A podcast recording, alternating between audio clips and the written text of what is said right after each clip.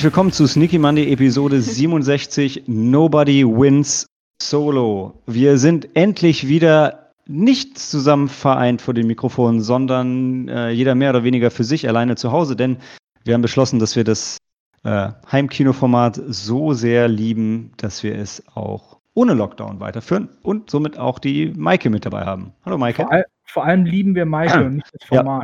Ja, denn, hallo Maike. Oh, so. Hi, moin. ähm, genau, dann, dann gehe ich mal erstmal die Runde durch, bevor ich die Filme vorstelle. Genau, Maike habt ihr schon gehört, Dan habt ihr gehört. Ähm, dann haben wir noch Helena dabei. Moin, moin. Ah, da komme ich nicht mehr raus. Und Cori. Hallo. äh, genau, und ähm, wir haben mitgebracht, wir, äh, wir haben es eben vorher schon besprochen, zwei Filme mehr als wir sollten, den Eurovision Song Contest, The Story of Fire Saga ähm, und Emma, Punkt. Äh, und dann noch John Carpenters Prince of Darkness beziehungsweise die Fürsten der Dunkelheit. Und ich möchte auf jeden Fall nachher den Unterschied zwischen Prince und Fürst diskutieren, aber das spielt erstmal jetzt keine Rolle. Ähm, fürs Intro wollte ich ganz gerne noch einmal die ganzen Kanäle durchgehen, auf denen wir uns finden, äh, auf denen ihr uns findet und naja, wir uns auch. Denn äh, wir haben heute tatsächlich mal auf Letterbox eine Anfrage bekommen und da dachte ich, eigentlich wäre es generell als Intro und auch als Outro vielleicht ab und zu ganz gut, das mal zu erwähnen. Denn ähm, neben dem Podcast sind wir auch noch auf Facebook unter Sneaky Monday, wo wir eigentlich ähm, so mehr oder weniger jede Woche unsere äh, Sneaks rezensieren und den ganzen Kram zweitverwerten, den wir auf Instagram posten. Auf Instagram sind wir, damit das Ganze ein bisschen verwirrend ist, unter Sneaky Monday Pod.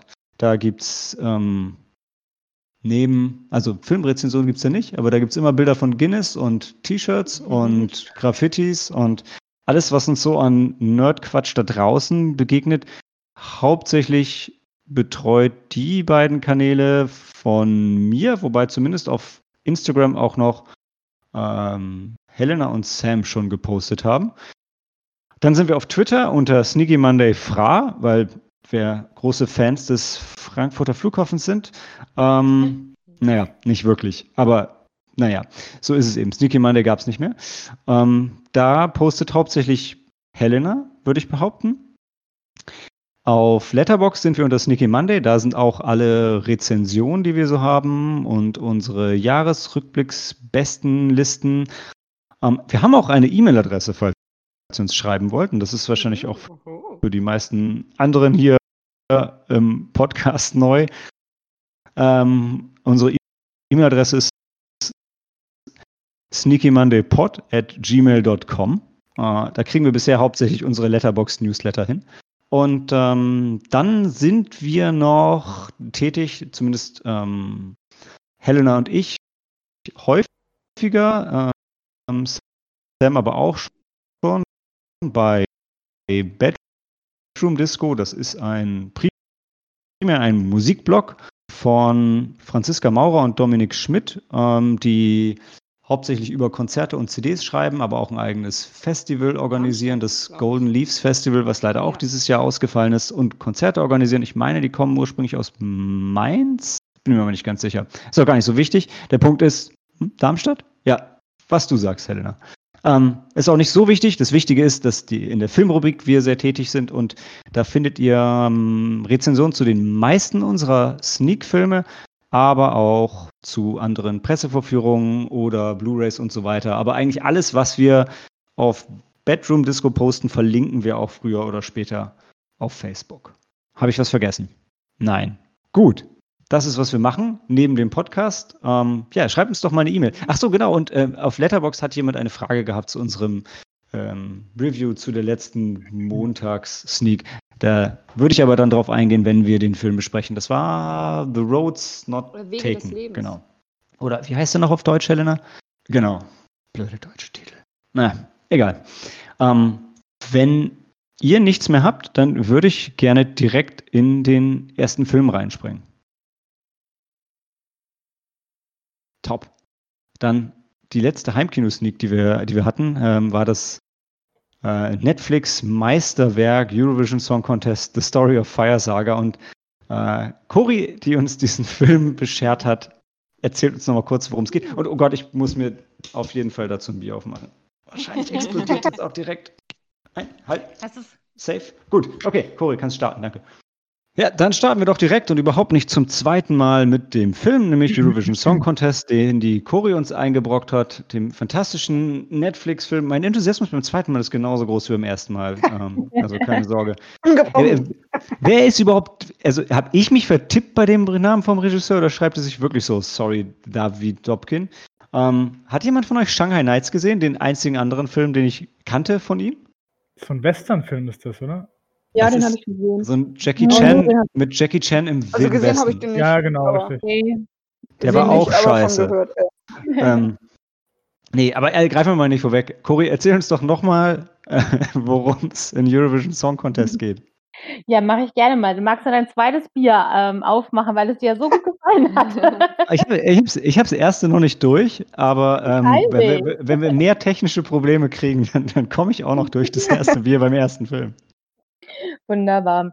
Genau. Ich hatte mich äh, ja, spontan für einen Musikfilm entschieden, für unsere letzte Heimsneak. Und ich dachte, Eurovision Song Contest, The Fire Saga, das klingt doch mal lustig. Und im Nachhinein muss ich sagen, machen wir, haben wir mit diesem Film doch unsere übliche Sneak rund gemacht. Denn was bei uns noch in normalen Sneak nie fehlen darf, dann eine schlechte Comedy. Und da wir mit der Heimsneak unsere Filme immer selber ausgewählt haben, habe ich dafür auch gesorgt. ähm, genau. Der Film äh, handelt dabei von Lars und Sigrid, zwei Isländer, gespielt von Will Ferrell und Rachel McAdams. Ähm, zwei Freunde aus den Kindertagen, die ähm, vor allem, wobei vor allem eher ein großer, sehr großer Fan vom Eurovision Song Contest sind und eigentlich ähm, ihren Tagesjobs nur so nebenher und ähm, mit wenig Motivation nachgehen.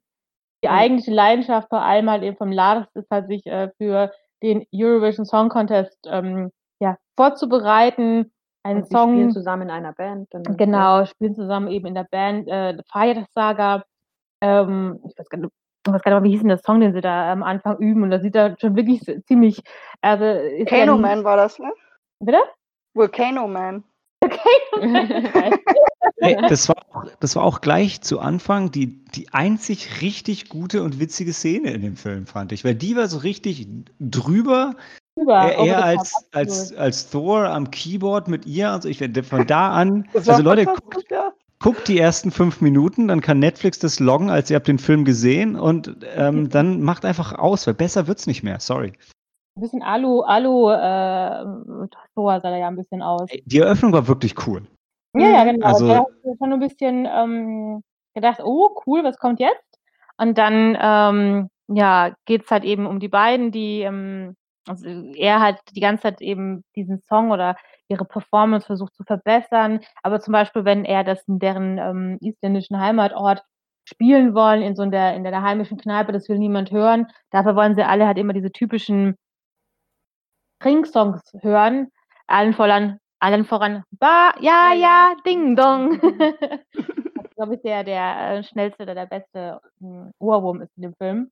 Wobei ich sagen muss, ne, also ohne jetzt, jetzt ich will ja nicht auch nicht grundlos auf dem Film rumhacken, wobei eigentlich vielleicht später auch das noch, ne? Aber, aber auch die, die, die, die Szenen in der Kneipe, ja, wo, wo ja gezeigt werden soll, dass die irgendwie, dass sie nicht so ankommen und nicht so akzeptiert sind als Band und bla bla bla bla bla.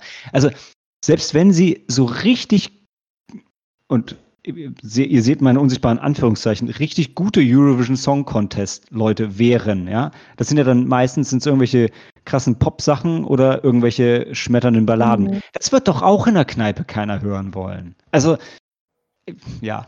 Die, die, Szene ist, die Szene ist tatsächlich, also die in der Kneipe, gerade mit dem, mit dem Fetten, der immer Ja, ja, Ding Dong hören will, das ist, das ist, also ich habe eben gesagt, das Intro wäre das einzig Lustige, aber das stimmt nicht. Der Typ ist auch jedes Mal witzig, wenn er schreibt, Ja. hey, ja, ja, Ding Dong.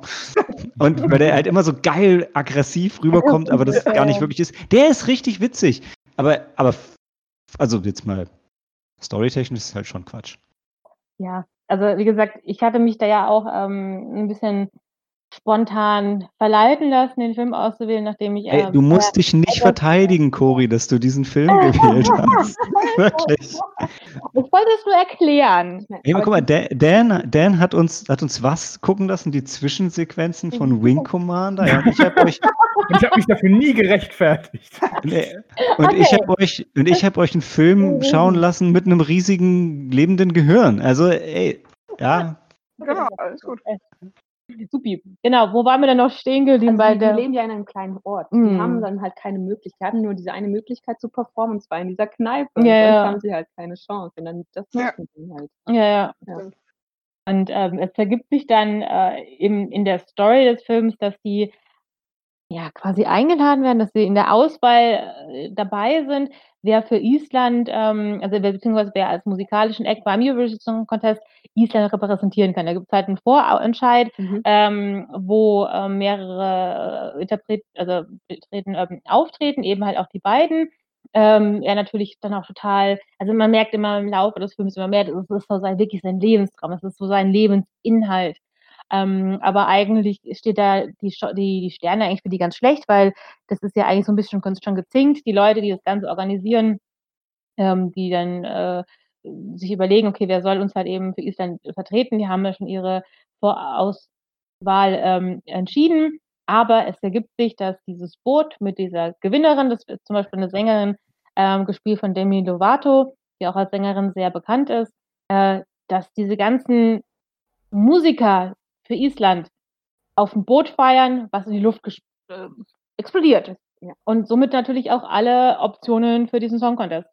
Ähm, und als letzte Band bleibt eben nur Fire Saga übrig. Mhm. Und die reisen dann, wohin reisen die denn jetzt nochmal? Irgendwann nach. Europa. Edinburgh? Edinburgh. Edinburgh. Ähm, und halt Da ist, da, ist doch die, da ist doch die schöne Szene, dass sie behaupten, äh, so ganz äh, England ist so schlecht, dass sie nie Stimmen kriegen, aber der Song Contest Ach, ja, ja, ja. findet in Edinburgh statt, was irgendwie komisch ist, weil die dafür ja gewonnen haben müssen. Ja, ja, genau, genau. Das ist ja eigentlich nie vorgekommen. Das ist, glaube ich, so so ein, also entweder haben sie da äh, nicht so gut recherchiert oder das ist ein kleiner Insight. Ja. Gut Ja, recherchiert. ja, der- der ganze Film ist nicht recherchiert, Ja, Mann. das, das Schlimme, Schlimme am Film, äh, ver vermischen wir doch ruhig die, die, die Story schon ähm, mit, dem, mit dem Review, ist so ein bisschen, dass sie halt gleichzeitig überhaupt nicht, also dass sie den Eurovision Song Contest einfach nicht hart genug verarschen, Mhm. weil sie Ja. eben auch mit den, also die haben ja die offizielle Lizenz gehabt und haben auch mit denen zusammengearbeitet und gleichzeitig Mhm. kriegen sie aber trotzdem inhaltlich total, machen sie einfach total viel vom Euro Eurovision Song Contest falsch. Wo du denkst, wie, wie könnt ihr denn beides falsch machen? Also Mhm. ihr verarscht die nicht hart, ihr stellt es aber auch nicht richtig dar, sondern ihr fahrt Mhm. irgendwo so dazwischen und Ja, zwar ja. nicht gut. Ist, ja, das ist ziemlich schade, weil das fühlt sich auch teilweise so ein bisschen an wie, vielleicht so ein kleiner Wärmefilm, kann man das auch sagen? Ja, also ich meine, ähm, du, Oder auch, äh, auch du, so eine, ich Ja, habe ein Musikvideo. Ja, oder Du- es fühlt sich halt an wie so eine mh, schwache Version des Song Contests, ähm, bloß halt mit ziemlich viel Ballast. Also, also ein, ein großes Problem, was ich hatte, war, sie sind ja dann in, in ähm, Edinburgh und dann findet der Contest statt, yada yada. Und dann gibt es ja diese eine große, große Party bei dem Mhm. Alexander Lemtov, bei dem, bei dem Russen zu Hause, der das eine ziemlich witzige Villa hat. Und ähm, da sind ja dann die, ich ver vermute mal, ganzen Ja, echten Eurovision-Leute, ja. Aber der genau. Punkt, der Punkt ist, das sind solche Freaks, ja, dass, dass halt daneben die, die Lars und Sigrid halt normal wirken. Wo ich denke, ey, das hier ist doch jetzt die Komödie über den Eurovision Song Contest. Und wenn, wenn, wenn, wenn ihr, ihr seid ja nicht mal drüber über den Quatsch, den die tatsächlich Mhm. veranstalten. Das ist, ich meine, ey, Cory, das war, was ich dich fragen wollte. Diese, wenn dann die Tür aufgeht und diese komische Asiatin kommt dahin. Wer, die, wer ist denn das? Ähm, Die sah so ungesund aus. Oh, ähm, ich hatte im Nachhinein, ich habe es schon wieder fast vergessen, da sind ein paar Gastbei, also Gastauftritte von ehemaligen Teilnehmern, die kenne ich selber nicht, weil mir dann auch aufgefallen ist im Nachhinein, ich habe so vereinzelt die Jahre so ein bisschen verfolgt und manche auch komplett nicht. Und da gab es sagen, irgend so ein bleiches, bleicher Elf mit so weißen Haaren, glaube ich, habe ich in so vage in Erinnerung. Den kannte ich jetzt komplett nicht. Ähm, den wir auf jeden Fall erkannt haben, das ist Alexander Rybak, das ist der Mhm. mit der Geige. Conchita Mhm. Wurst, die Frau mit dem Bart, die ist auch bekannt, die Die hatte ja genau Ja. den Portugiesen, äh, der auf dieser Aussichtsplattform spielt, auch eine wunderschöne Szene, ein wunderschöner Song. Ähm, Lorena noch irgendwie, ne?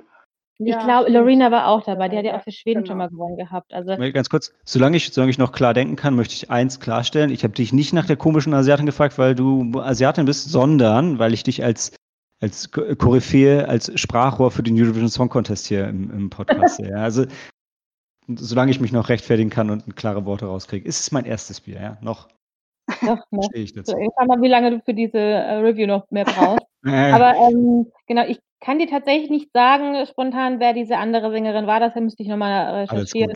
Aber ich habe dann, ich habe sie selber dann einfach auch nicht erkannt. Also ich, ich kenne nicht alle ähm, von den Interpreten, die das vorgemacht haben. Weil du hast ja schon recht, da sind halt immer sehr, sehr viele sehr bunte Leute Mhm. dabei. Ähm, und ich hatte auch irgendwo eine ähm, Review gehört, dass die Beiträge, die sie ja ähm, erstellt haben, also die, die, die anderen Musiker für diesen Song Contest in diesem Film, dass die teilweise nett waren. Also es gibt, weiß ich, einen Song fand ich wirklich sehr schön, ähm, wo man sich fragt, okay, ist es jetzt nicht fast zu übertrieben? Und, und nee, also wenn man sich so wirklich die Jahre drüber schaut, da gibt es Beiträge, im Himmels Willen, wie viele Jahre ist es her, dass Lordi gewonnen hat.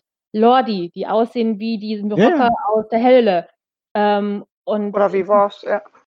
Genau, und also da gibt's so lustige, die, die Omas, die, die polnische Rapperin, die hier ihre hübschen, großbusigen Frauen, die Buddha stampfen lässt auf der Bühne. Also ähm, es gibt da wenig Tabus. Also Du- von du, äh, man, man- man kann halt kaum drüber gehen, willst du sagen. Ne? Also ich meine, egal was für ein Quatsch die gemacht haben, du kannst es kaum übertreiben. Aber genau da finde ich, verliert Die hätten äh, aber mehr reinbringen können davon. Also gerade der Contest an sich, also gerade dieser, auch dieser Blick hinter den Kulissen, ähm, das ist fast zu wenig gewesen, weil du eigentlich zu viel Fokus hast und da hast du total recht, also dass der ein bisschen den falschen Fokus hat, auch viel zu sehr auf diese zwei Hauptcharaktere, auf diese Geschichte, dieser äh, sture Lars, der die ganze Zeit eben nur diesen, diesen Lebenstraum von ihm ähm, aufs Bitterste verfolgt. Diese Liebesgeschichte, die ich halt auch absolut cringy finde, mit dieser schönen, ich sag mal, jüngeren Rachel McAdams und die wird irgendwas Mitte 30, maximal Ende, 40, Ende Ende 30 sein. Und der ist halt schon über 50. Aber das- sind ja Kindheitsfreunde. Ah, Hat er nur viel erlebt? ist schnell gealtert. Ja, aber also ich finde, was, was, was ihr zwei sagt, ist genau ein Punkt. Da hatte ich mit Helena auch schon drüber gesprochen. Das ist genau das. Also im Film und was, was cool ist, also ich habe auch diese, boah, diese junge Frau und dieser alte, verbrauchte Mann.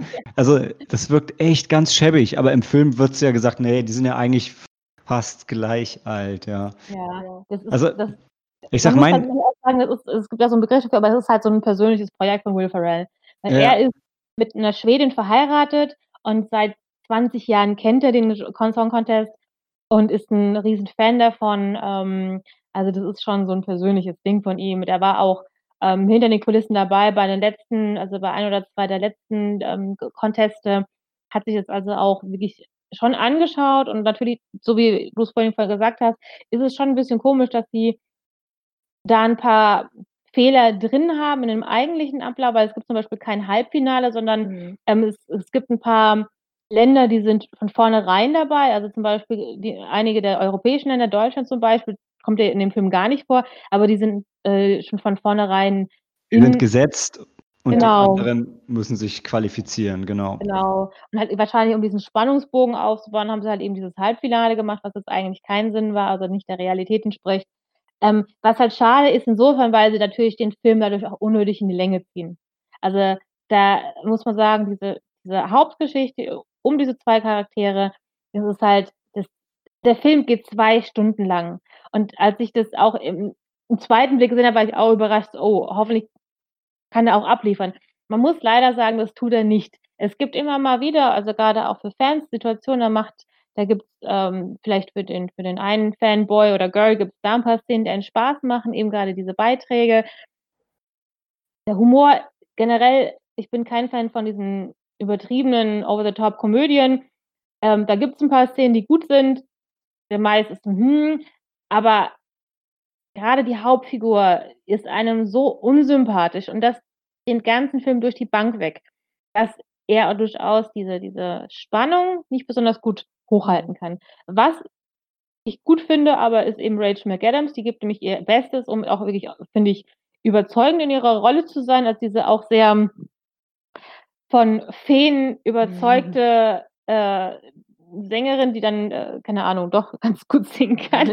äh, und vor allem Dan Stevens als den Lion of Love, Ja. den russischen Contestant, ähm, der, also wirklich, der ist wirklich der, der, der Hit. Also der macht, Highlight, der, der, für den lohnt sich tatsächlich nochmal wenigstens Mhm. seine Szene zu schauen. Und sei es mit seinem ganz tollen russischen Akzent.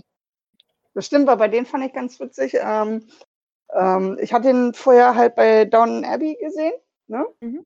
Und ähm, da spielt er halt eine etwas andere Rolle, ein bisschen zugeknöpfter halt, adliger halt, ne? Zugeknöpfter ist ein schönes Stichwort, Mike. Ja, genau, genau. Und, und dann war es halt so krass, ihn also, ja, ja, freizügig jetzt nicht, aber halt ja doch offener und, und ähm, auch ähm, ein bisschen, wie sagt Eine man, tolle flirty. An- Ja, genau, Pitbull. Das war, das war total krass irgendwie, so ihn, ihn dann auch da erstmal aus der Rolle wegzukriegen von Downton Abbey. Ähm, aber war, war wunderbar, hat er gut gemacht. Den, den kennt man auch. Ich habe keine Ahnung, den Film The Guest kannte ich jetzt nicht. Eine kleine Rolle bei Night, Nacht im Museum. Colossal hat er mitgespielt. Ich, ähm, ich kenne ihn als Charles Dickens in der ähm, in Ja. Und das passt dann ja auch mehr zu der Downton Abbey-Rolle dann, ne? Also ja. Ja, Und ja, genau, das- spielt er auch komplett anders. ja, Mhm. auch wandelbar auf jeden Mhm. Fall der Charakter. Also Und- zuletzt ist er auch als eine größere Rolle in Der Prinz aus äh, The Beauty and the Beast äh, gewesen. Ach ja, stimmt. Ja. Und ich glaube, irgendwo eine, eine, eine ähm, TV-Serie, die, äh, oder Netflix- Netflix-Serie, die, glaube ich, auch sehr populär, von der viel Gutes angeblich zu sagen ist. Ich kenne die nicht, deswegen ähm, kann ich dazu keine Aussagen machen. Ich finde auch gerade den Namen nicht, aber egal. Äh, Legion, Legion ist die Serie, die, glaube ich, ganz, nett- ganz gut sein soll. Mhm. Egal. Ähm, also der Schauspieler, kann man sagen, der kann schon echt was und äh, hat Mhm. da auch ganz toll abgeliefert Mhm. und äh, für ihn, oder zumindest die Szenen, wo er dabei sind, lohnt es sich auch wirklich Mhm. da mal reinzuschalten. Vielleicht nicht die ganzen zwei Stunden. Äh, man kann, man, ich würde mir tatsächlich wünschen, wenn ich Szenen mit Will Ferrell draußen wäre, weil es ähm, ist einfach sehr cringy. Aber wer Spaß generell an Eurovision, dem Song Contest hat, kann sich das mal anschauen. Die, die, die Gastbeiträge sind nett, die Songs sind teilweise echt nett. Ähm, ich fand es auch ganz lustig, dass sie diese, diesen, diese, ähm, das ist ja auch so ein, so ein Wink mit dem Soundfall, dass so Lieder in der Originalsprache so eher unpopulär sind. Und dann ist natürlich das der ganz große, das Highlight, dass sie dann einen Song singt in ihrer isländischen Heimatsprache. Und ähm, das auch ein schöne, eine schöne Ballade ist, so wie du gesagt hast, Malte. Also entweder kennt man diese Over the Top, diese po ähm, Pop, ähm, Pop-Schlager-Songs, von du Szene von den Karis kriegst, oder halt eben die krassen Balladen. Ähm, ja, also ist, ist nett für eine Alternative zum ähm, Contest fast zu lang und stellenweise Mhm. ein bisschen zu langweilig. Und unser Review habe ich auch noch ähm, hinzugefügt, wer mal eine Kurzfassung von dem ganzen ähm, Contest sehen will, dem sei Love, Love, Peace, Peace auf YouTube empfohlen. Ähm, das, da ist auch, glaube ich, ein, ein schwedischer Sänger oder Gewinner sogar, der das mitperformt und die Mhm. fassen in viereinhalb Minuten zusammen, was die Musik vom Eurovision Song Contest ausmacht, ohne diese langweilige Liebesgeschichte und das ist fast noch ein größerer Spaß. Ich muss Ja, mal erstmal beim Charakter von Lemtov ansetzen, sorry. ähm, also ich fand, ich fand ihn auch cool. Ich fand ihn super witzig. Auch sein, ja, das hier ist eine von meinen Lieblingsvillas. Ich glaube, so meine drittliebste Villa. Und ach, die Statuen sehen aus wie ich. Ach, ist mir gar nicht aufgefallen. Nee, aber ähm, ich hatte mit ihm tatsächlich auch trotzdem ein Problem, weil ich gedacht habe, wenn du mir schon so einen Standardfilm gibst, dann gib mir wenigstens einen echten Antagonisten. Und das Einzige, Mm, was so ja. ansatzweise ein Antagonist war im Film, außer dem bekloppten anderen Subplot, der zu nichts geführt hat, war eben der Lemtov und der war am Ende auch nur missverstanden. Und dann haben sie noch eine korrekte, schöne Message ähm, gegen oder für Homosexualität in Russland reingebracht, die aber in dem Film sonst als solches eigentlich nichts zu suchen Mhm. hatte, was halt nochmal in diesen Gemischtwarenladen von Plots über, über Feen und der, der Wirtschaft von Skandinaviens und Attentate und ähm, Geister, die einen heimsuchen und die alle zu, naja, ähm, also viel zu viele. Subplots. Du hast angesprochen, der Film ist zu lang und man hätte irgendwie drei oder vier davon rausschneiden können und der eigentliche Plot hätte noch funktioniert. Der wäre dadurch nicht besser gewesen, aber wenigstens wäre der Film kürzer gewesen.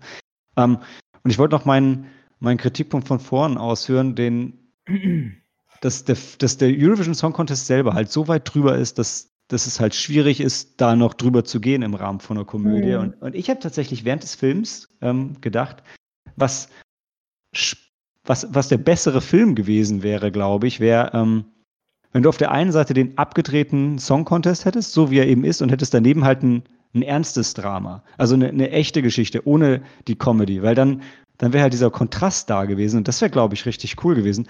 Wäre das ein Film gewesen, der mich interessiert hätte? Als Nicht-Eurovisions-Fan vielleicht auch nicht. Aber ich glaube, das wäre der spannendere Film gewesen, weil so hattest du die, den, den, den, den Blödelhumor von Will Ferrell, der aber nicht so bekloppt war wie der eigentliche Song Contest. Und dadurch, dadurch sind es halt einfach 123 Minuten so ein bisschen Mhm. so, das plätschert so vor sich hin. Und da gibt es zwischendurch Songs, die vielleicht nett sind, wenn man das, wenn man den Song Contest geil findet, aber eben einfach keinen geilen Film. Ja, das Mhm. Problem war auch, äh, die, die Lieder, die sie da angestimmt, das, das eine Lied, was sie da angestimmt hat, das war total schön am Anfang, wo sie, ähm, und dann, äh, weiß nicht, A Cappella vielleicht sogar singt, war das, glaube ich. Und dann wird da auf einmal so eine Popnummer draus. Ne? Total, ja, ja, auf jeden Fall. Also so eine typische ähm, ja, Mainstream. 15 Charts-Nummer da. Ja, genau, ja. Sind Ja, auch finde ich. Ja, und am Anfang war das total schön, wo sie da angesetzt haben Mhm. ach, das klingt echt gut. Und dann kommt da sowas bei raus. Ne? Aber,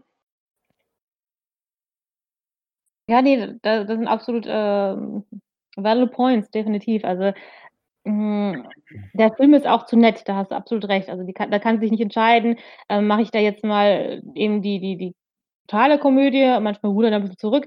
Alles, was eigentlich direkt mit dem Song Contest zu tun hat, also jetzt abgesehen dieses, dieses Couple, also dieses Pärchen, also Mhm. das ist wirklich zu nett. Also diese, dieser Lemkopf, der ja ein bisschen als Antagonist eingeführt wird, du hast das, das Ja. Gefühl, und am Ende hilft er den doch und ist doch eigentlich ein ganz netter, genauso wie so eine andere, ähm, so, eine, so eine andere Sängerin, wo du das Gefühl hast, oh, das ist voll die Bitch und dann ist sie auch nicht. Ähm, das ist, und ja, es ist, äh, die hätten einen anderen Ansatz an, aufgreifen sollen, das stimmt. Alle missverstanden. Alle So wie missverstanden. der Eurovision Song ja. ja.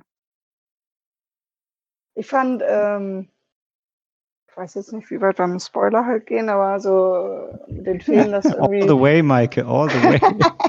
also so die, die Szene mit denen, also die war auch absurd, aber trotzdem irgendwie fand ich die ganz witzig, ähm, wo die Feen dann da noch geholfen haben, ähm, mit dem Messer irgendwie. ja. Das fand ich ganz witzig.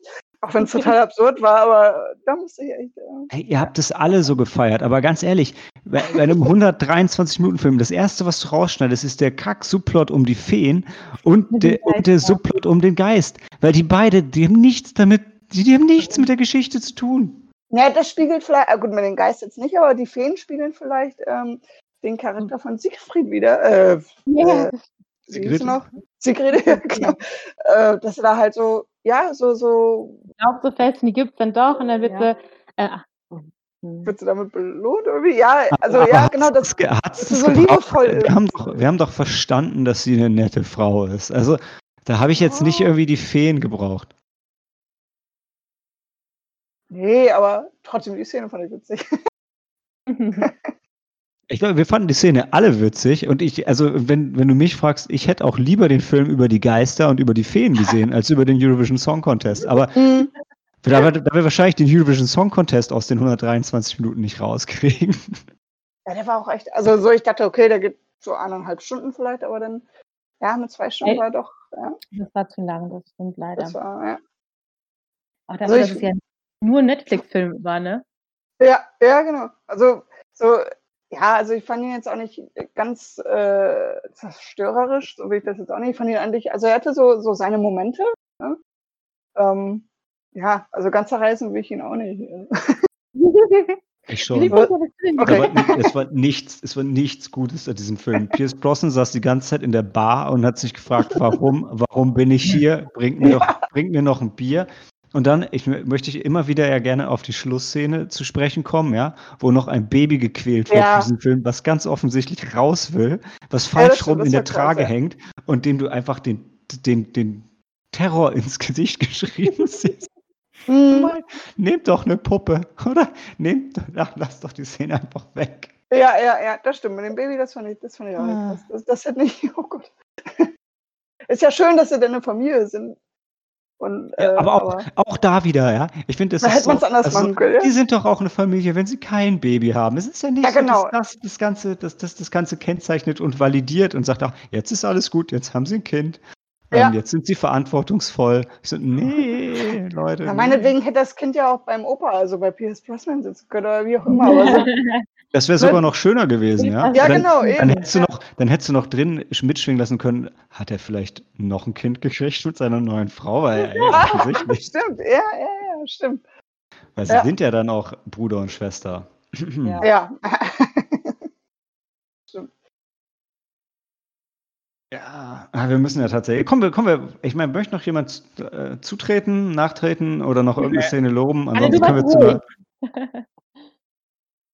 ansonsten können wir zu einer Wertung kommen. Ganz, einfach 1,5. zu, zu, 1,5. zu, zu Dan Stevens noch mal kurz, aber ich glaube, das Ja, klar. schon, aber, aber trotzdem noch irgendwie so, äh, wie gesagt, das war schön, ihn nicht immer als, so als bri- britischen Gentleman zu sehen, sondern halt auch mal, Als Äh. russischen Playboy. ja, genau. Gott, das war schön, doch, Das haben wir uns alle gewünscht Ja. einfach. genau. Ja, der war, der war schon gut, gebe ich ja zu. Für Echt den, der, der, war, der war ein halber Stern plus den halben Stern, den ich schon hatte. War bei mir, war bei mir ein Stern. Da kannst du doch den halben Stern drauf machen für den, der mit Baba gegen den hören will. Ja, genau. Aber ey, du kannst ja, wenn du, wenn ich bei Filmen sonst irgendwie für jeden einen, für jeden lustigen Charakter einen halben Stern gebe. Ah, da kommst du, ja. Alle, alle Marvel-Filme haben fünf. Allein schon, weil sie so viele Charaktere haben. Nee, aber also äh, will, äh, votiert irgendjemand hart für mehr als anderthalb oder hart für weniger als anderthalb, mal so gefragt. Ich muss zugeben, bei meiner. Hm. Mhm? Nee, ich möchte nichts mehr sagen. Ist okay. Dan, du hast relativ wenig gesagt zu dem Film. Ja, ich weiß, also, Musikfilme der sind Film- dein Ding. Der, ich, ich, genau, wie du sagst, Musikfilme sind eh nicht meins und der Film war noch richtig schlecht. Also für mich kriegt er einen Stern. Also der war wirklich aktiv, wirklich schlecht. Aber kein war- halber. Ist schon Und, und er war auch noch lang, Dan, oder? Das ist ja auch genau. noch super. Also ist da von vorne bis hinten einfach nur Rotz. Also wirklich. Ja, ich hätte mir mehr, Er hat- mehr er hat die Welt- Er hat die Welt natürlich nicht aktiv schlechter gemacht, okay, aber ein Stern, mehr, mehr gehe ich nicht. Also ich hätte mir noch mehr von den von den Volcano Man Zeugs gewünscht. Äh, Weil- genau, weil- das war wo- drüber. Das wäre Ja. witzig.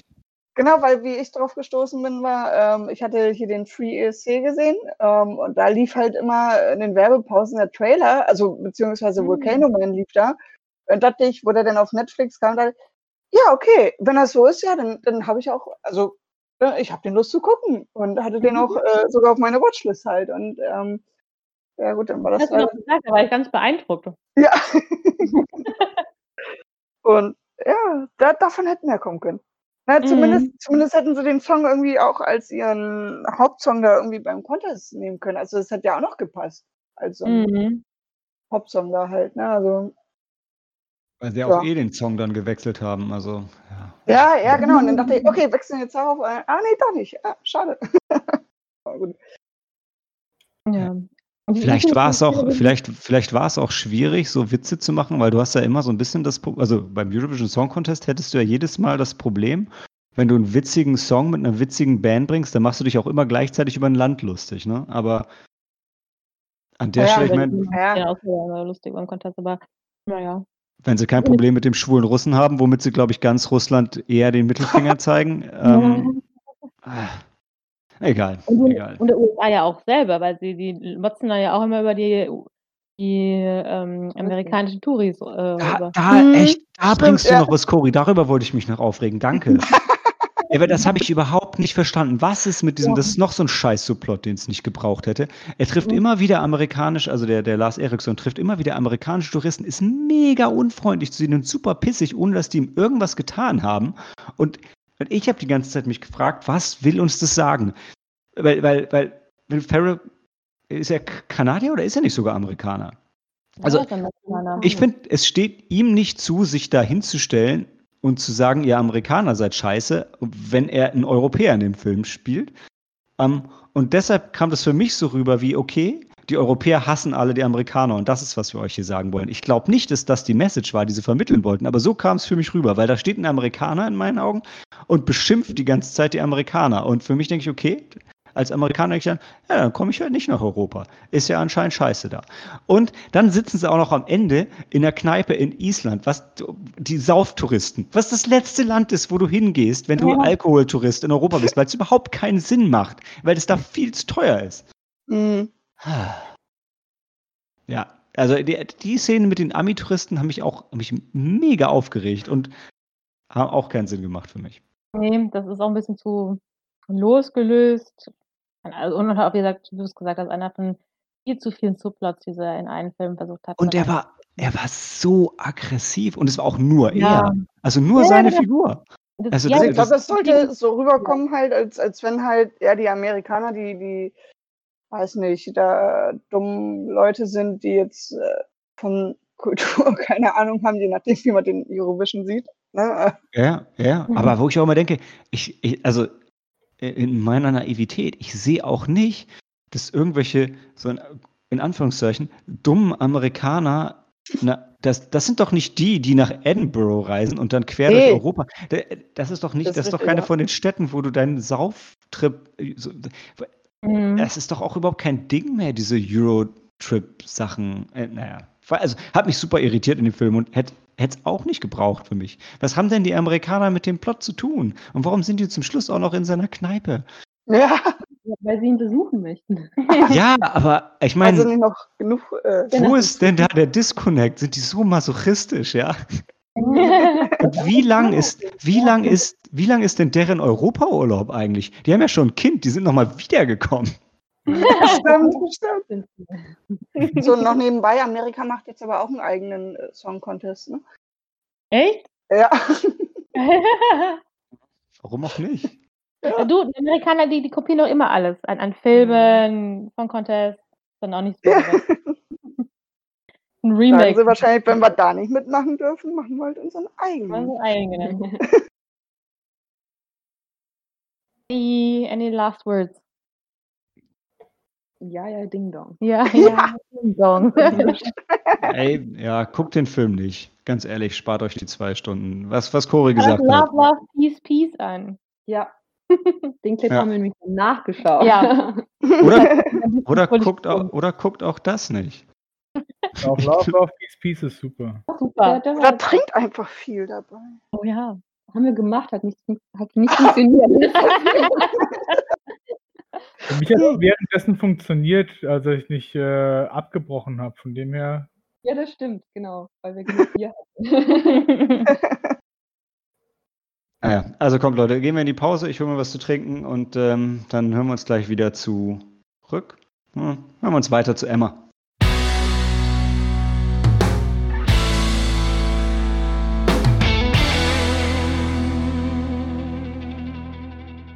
Willkommen zurück zu der Frau, die keine Tagline braucht, Emma. Und ich habe mir gedacht, ähm, Best Practice zu den Classy-Filmen, so wie letzte Woche, zu Portrait of a Lady on Fire, schenke ich mir doch ein Glas Wein ein. Das hat letzte Woche so gut funktioniert. Mal sehen, ob ich das Niveau wieder halten kann. Ähm, wow, es, äh, kann, kann mir jemand was zu dem Regisseur, der Regisseurin Autumn DeWilde sagen? Äh, Was für ein Name ist das denn? Ist ja der Hammer. Also sie ist, ist sind ihr Debüt gewesen, Emma, soweit ich weiß. Und ich glaube, sie hat vorher ähm, Musikvideos gedreht. Stimmt, das war's, genau, genau, genau. Okay. Genau. Der Film ist am 5. März angelaufen und Cory, Helena, Dan und ich haben ihn im Hafen 2 gesehen. Helena hat danach noch ein wunderschönes Review verfasst und ich glaube, Maike, du hast den Film noch nicht gesehen, oder? Nee, nee, ich hatte den alten gesehen, aber jetzt nicht Genau. den aktuellen. Also du kennst die klassische Geschichte, du kennst Clueless, du kannst auf jeden Fall mitreden. Ja. Wunderbar. Und ähm, Helena, wow, guck mal, der Film ging eine Minute länger als Eurovision, kam mir viel kürzer vor. Aber ähm, Helena, erzähl doch mal, worum es geht. Ähm, ja, Emma ist die ähm, Verfilm eine Romanverfilmung des klassischen Romans von Jane Austen und äh, dabei geht es halt um Emma, wie der Titel es schon verrät, Emma Woodhouse. Und sie ist eine typische ähm, Jane Austen-Figur, bis auf einen Punkt. Also sie ist jung, sie ist gebildet. Ähm, und der eine, einzige Punkt, der sie halt von den anderen äh, Protagonistinnen äh, der Jane Austen-Romane äh, unterscheidet, ist, dass sie hat halt Geld. Und, ähm, Darf ich da, da muss ich jetzt ganz kurz, ich habe ja kein ja. Jane Austen wissen, aber was ich gelesen hatte, war, dass, dass Emma der Charakter ist, den Jane Austen ursprünglich geschrieben hat, mit, dem, mit der Intention, dass wir sie nicht mögen, oder? Ja, ja, das stimmt. Das ist, das, das ist ja schon anders als ihre anderen Figuren, weil die, da, da sympathisiert man genau. doch eigentlich immer mit den mit Helden. Den sympathisiert man, weil die halt kein Geld haben und Geld und das Geld verdient ah. sie halt einfach nicht. Weil ah. okay. Und, ähm, auch nicht. Also es ist ja nicht so, dass Emma halt auch ähm, also äh, äh, können wir später nochmal drüber reden. Also es ähm, spielt halt in England des frühen 19. Jahrhunderts und als Frau kommt man halt nicht weit, es sei denn, man heiratet gut, macht eine gute Partie oder man hat äh, halt Geld, so wie Emma. Ähm, sie lebt halt mit ihrem Vater auf dem Land und ähm, sie hat eigentlich alles, was sie, äh, sie, sie sich wünschen könnte. Und ähm, deshalb langweilt sie sich auch ein bisschen. Und ähm, dann hat sie, nachdem sie dann ihre, ähm, ihre Gouvernante erfolgreich verkuppelt hat, also sie glaubt, sie hat ihre Gouvernante erfolgreich verkuppelt, ähm, äh, denkt sie sich, ja, schön, ähm, ich bin dann so gut drin, das muss ich doch halt mit all meinen anderen Freundinnen auch machen. Alle, alle Frauen, die quasi einen Mann brauchen, um ihr Leben gestalten zu können, denen kann ich doch einen, äh, den perfekten ähm, Ehemann besorgen. Und ähm, ja, und dann entspinnt sich halt, und dann kommt halt ähm, dann trifft sie auf die Harriet, die halt auch aus ärmlichen Verhältnissen kommt. Und äh, sie freundet sich halt, Emma freundet sich mit Harriet an und dann wird das halt ähm, Harriet halt zu ihrem Projekt sozusagen. Harriet muss nämlich ähm, verheiratet werden. Und Harriet darf nicht den Bauern von nebenan heiraten, den sie eigentlich liebt, sondern sie muss eine gute Partie machen. Und ähm, ja, dann ist es, so entwickelt sich dann, dann die Geschichte, dass ähm, Emma Harriet ver verheiraten möchte. Ähm, dann ähm, ja, wir, wir, äh, wir, lernen dann noch ganz viele andere Figuren und äh, Menschen in Emmas Leben kennen, unter anderem halt ihren Vater und ihren, ähm, ihren Schwager und auch ihren mit einem ihren besten Freund, würde ich sagen, Mr. Knightley. Ähm, also ein Freund? doch, doch, die sind ja auch befreundet. Also die Familien sind befreundet, die, die Knightleys. Und ihre Schwester hatte halt seinen Bruder geheiratet. Deshalb sind sie dann quasi eigentlich auch noch eine Familie. Und, und Mr. Knightley sieht es halt nicht gerne, dass Emma halt ähm, mit dem Schicksal ähm, anderer spielt und quasi anderen Menschen ihren, ja, ihren Willen aufzwingt. Mhm. Und das tut sie halt eigentlich nicht. Im bösen nicht, Sinne, sondern. Nee, sie, sie, ist nicht, ja, genau, sie tut das nicht, um, um den Leuten zu schaden, sondern sie möchte ihnen eigentlich helfen. Aber da sie selbst halt sie selbst halt keine Probleme hat in ihrem Leben und ähm, sich ähm, so un unbekümmert halt äh, ist, ähm, ja, wie soll ich das sagen? Glaubt sie einfach das glaubt sie halt zu wissen, was andere Menschen halt brauchen. Ja. Und so handelt Sieht die Bedürfnisse von den anderen so, ne? Ja. Ja, mhm. genau. Und ja, sie weil sie sie kümmert sich ja auch dann um ihren Vater. Sie kümmert sich zum Beispiel auch um ihren Vater und das macht sie auch also sie sie möchte sich ja auch um andere Menschen kümmern und, äh, anderen Menschen was Gutes tun und nur hat sie es im ist sie dann irgendwann ein bisschen verblendet, sagen wir es mal Auch 'n so. bisschen weltfremd, kann man auch sagen. Ja. Und, Mhm. ähm, schon so eine verzogen will ich sie nicht nennen, aber sie ist ja natürlich eine verwöhnte junge Frau, die das einfach Ja. aus einer Perspektive betrachtet, über die Mitmenschen wertet und, ähm, eben empfindet, dass diejenige oder andere Partie ist gut oder nicht passend, ähm, was eigentlich und und ignoriert aber vielleicht dann auch die Gefühle der Menschen, weil sie Mhm. sagt sich: „Hm, nein, die die Freundin Harriet, die ähm, da da war ja Die so 'n hat was bisschen die verdient. genau, obwohl es bei ihr eigentlich zum Beispiel auch gar nicht so klar war, ähm, welchen Hintergrund sie hatte oder ihre Eltern, war sie nicht so 'n bisschen War eine Waise. Also, sie kam dann in Genau. an der in die Stadt dann hinein und, ähm, glaube ich weiß gar nicht, wie ähm, ob sie dann Beruf, ähm, dort aufnehmen wollte. Auf jeden Fall hatte sie halt keine Familie und auch kein Geld und, äh, sie hat sich dann aber dort eingefunden in in in 'nem in 'nem Dorf oder in der kleinen Stadt und hat sich dann in diesen einen, ähm, Bauern verliebt. Mhm. Ähm, und, ähm, Und den hat sie ja wirklich geliebt und er hat sie geliebt und äh, aber Emma fand halt hat Das halt passt nicht ne? gepasst, Mhm. weil meine Freundin hat was Besseres verdient, ja. Ist ja auch eigentlich schön, dass sie das so denkt, aber damit übergeht sie halt total, ne? Also, Genau, das, ja. Ja. Ich muss ja für mich tatsächlich sagen, ich habe den Film ehrlich gesagt ein bisschen ähm, genossen, fast unabhängig von der Story. Einfach weil er so von der Machart so herrlich war. Das Ganze war, war bunt und knallig, wirklich nicht, nicht angestaubt. Es war toll gespielt, die Dialoge waren, waren witzig, die Schauspieler waren fantastisch. Also ich, mir hat der Film einfach wirklich von vorne bis hinten unglaublich viel Spaß gemacht. Tatsächlich, ohne dass ich jetzt komplett allen In Intrigen und so weiter ähm, folgen kannte. Wie gesagt, ich kannte von Clueless so das, das, das Grundgerüst der Story. Ich fand es bei dem Film fast ein bisschen schwer, ansonsten in die Feinheiten von der Geschichte reinzukommen. Aber ähm, gerade gerade ähm, Anna Taylor Joy als, als, als Emma und natürlich Bill Nye als, als Mr. Woodhouse, die, die haben einfach so viel Spaß gemacht.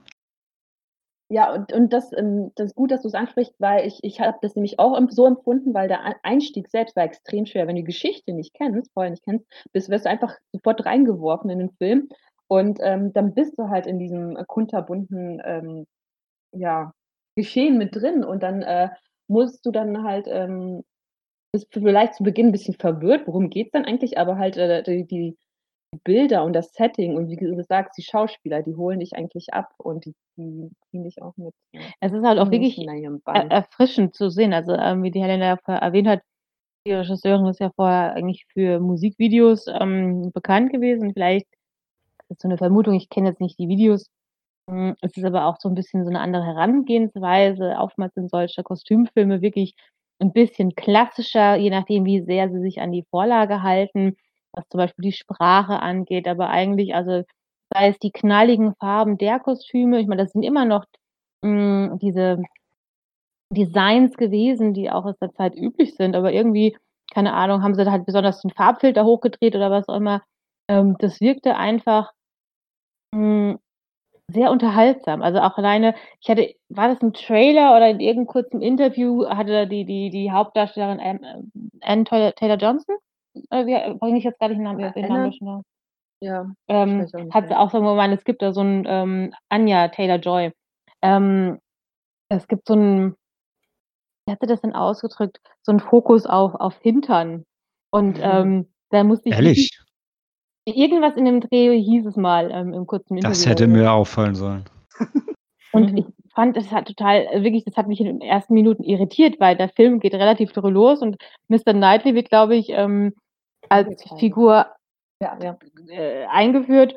Noch bevor man seinen Namen kennt, wird er angekleidet. Also Ähm, man sieht ihn nackt. Also von hinten, genau, du siehst den Arsch. Und, ist auch, ähm, so, und ich dachte so, hä, was? Das, das war so untypisch für so einen Kostümfilm, dass es Ja. mich ähm, irritiert hat. Man könnte auch sagen, vielleicht manchmal, ja, ich will nicht sagen wachhalten, weil das würde ja heißen, dass er langweilig war, das war jetzt nicht.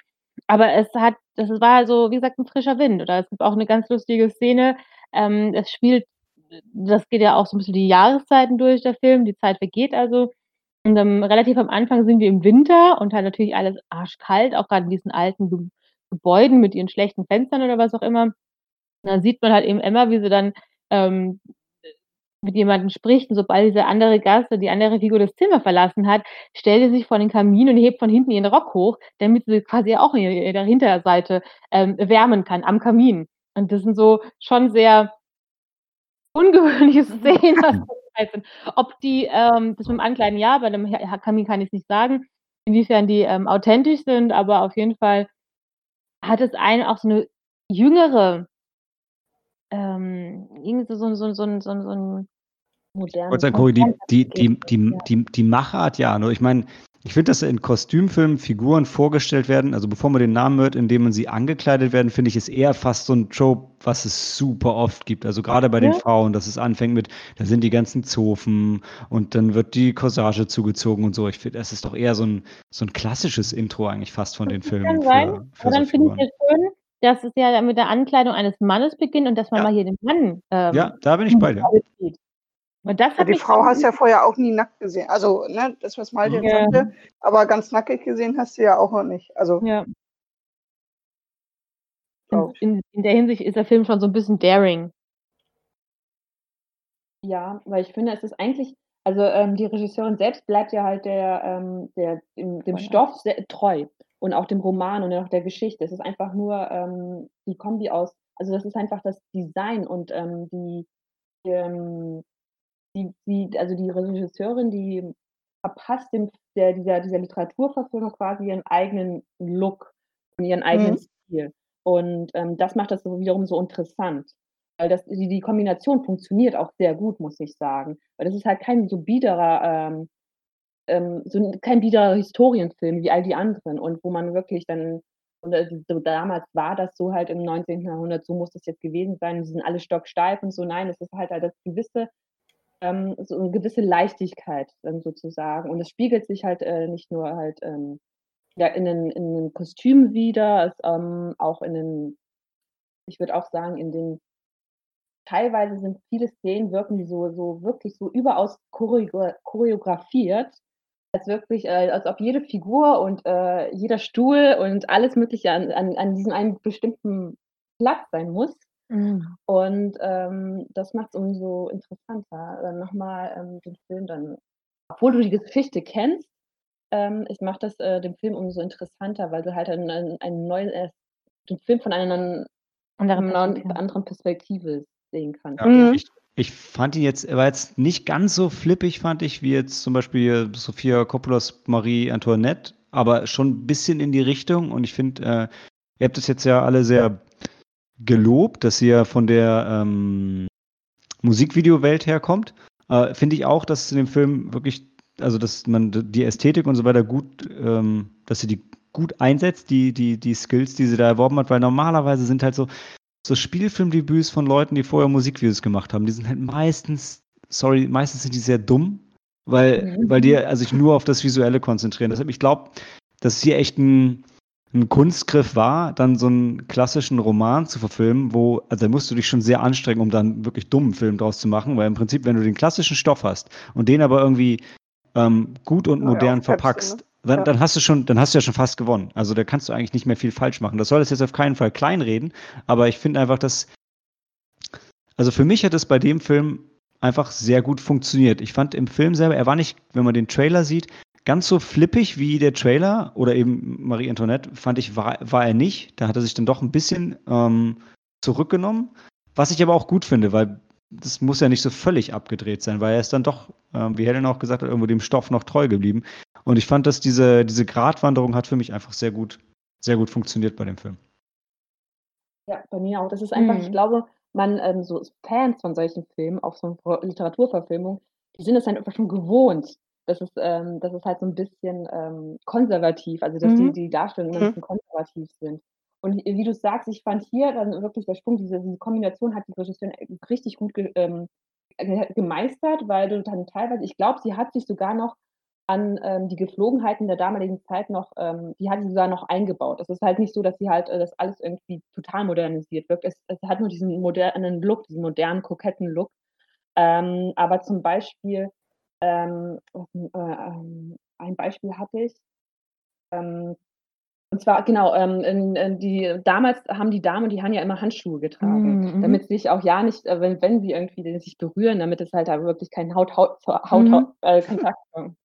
Und, ähm, das zum Beispiel so etwas hatte ähm, gab's auch in der einen, ähm, Stolz und Vorteil-Verfilmung von, ähm, Joe Wright mit Keira Knightley. Da gab's nämlich auch so 'ne ähnliche Szene, wo, Oh ja. äh, Mr. Darcy, ähm, äh, Lizzies Hand nimmt und das so ganz, ganz, ganz aufregend und erregend und, äh, spannend ist. Und so 'n Moment gab's halt bei Emma auch. Und zwar, äh, als Mr. Knightley und Emma dann tanzen, ähm, dann tanzen sie nämlich ohne Handschuhe. Und das macht's wenn du dann solche Details mitbekommst, dann ist es halt umso aufregender und und dann dann, äh, ja, erregender, weil dann, äh, zwischen den beiden auch diese dann diese gewisse Spannung dann herrscht Mhm. sozusagen, weil sie Mhm. Wirklich Dieses Prickelnde dann, ne? Ja. Genau, Ja. genau, dieses Prickeln. Und das ist ja eigentlich auch 'n bi also, von unserer heutigen Perspektive oder Filme, die wir gewohnt sind, mag das auch eher fast also, äh, für die damalige Zeit ist es auf jeden Fall, hm, was Besonderes. Ich glaube heutzutage, um Himmels Willen, ähm Ja. aber aber es ist super schön subtil, äh, und, ähm,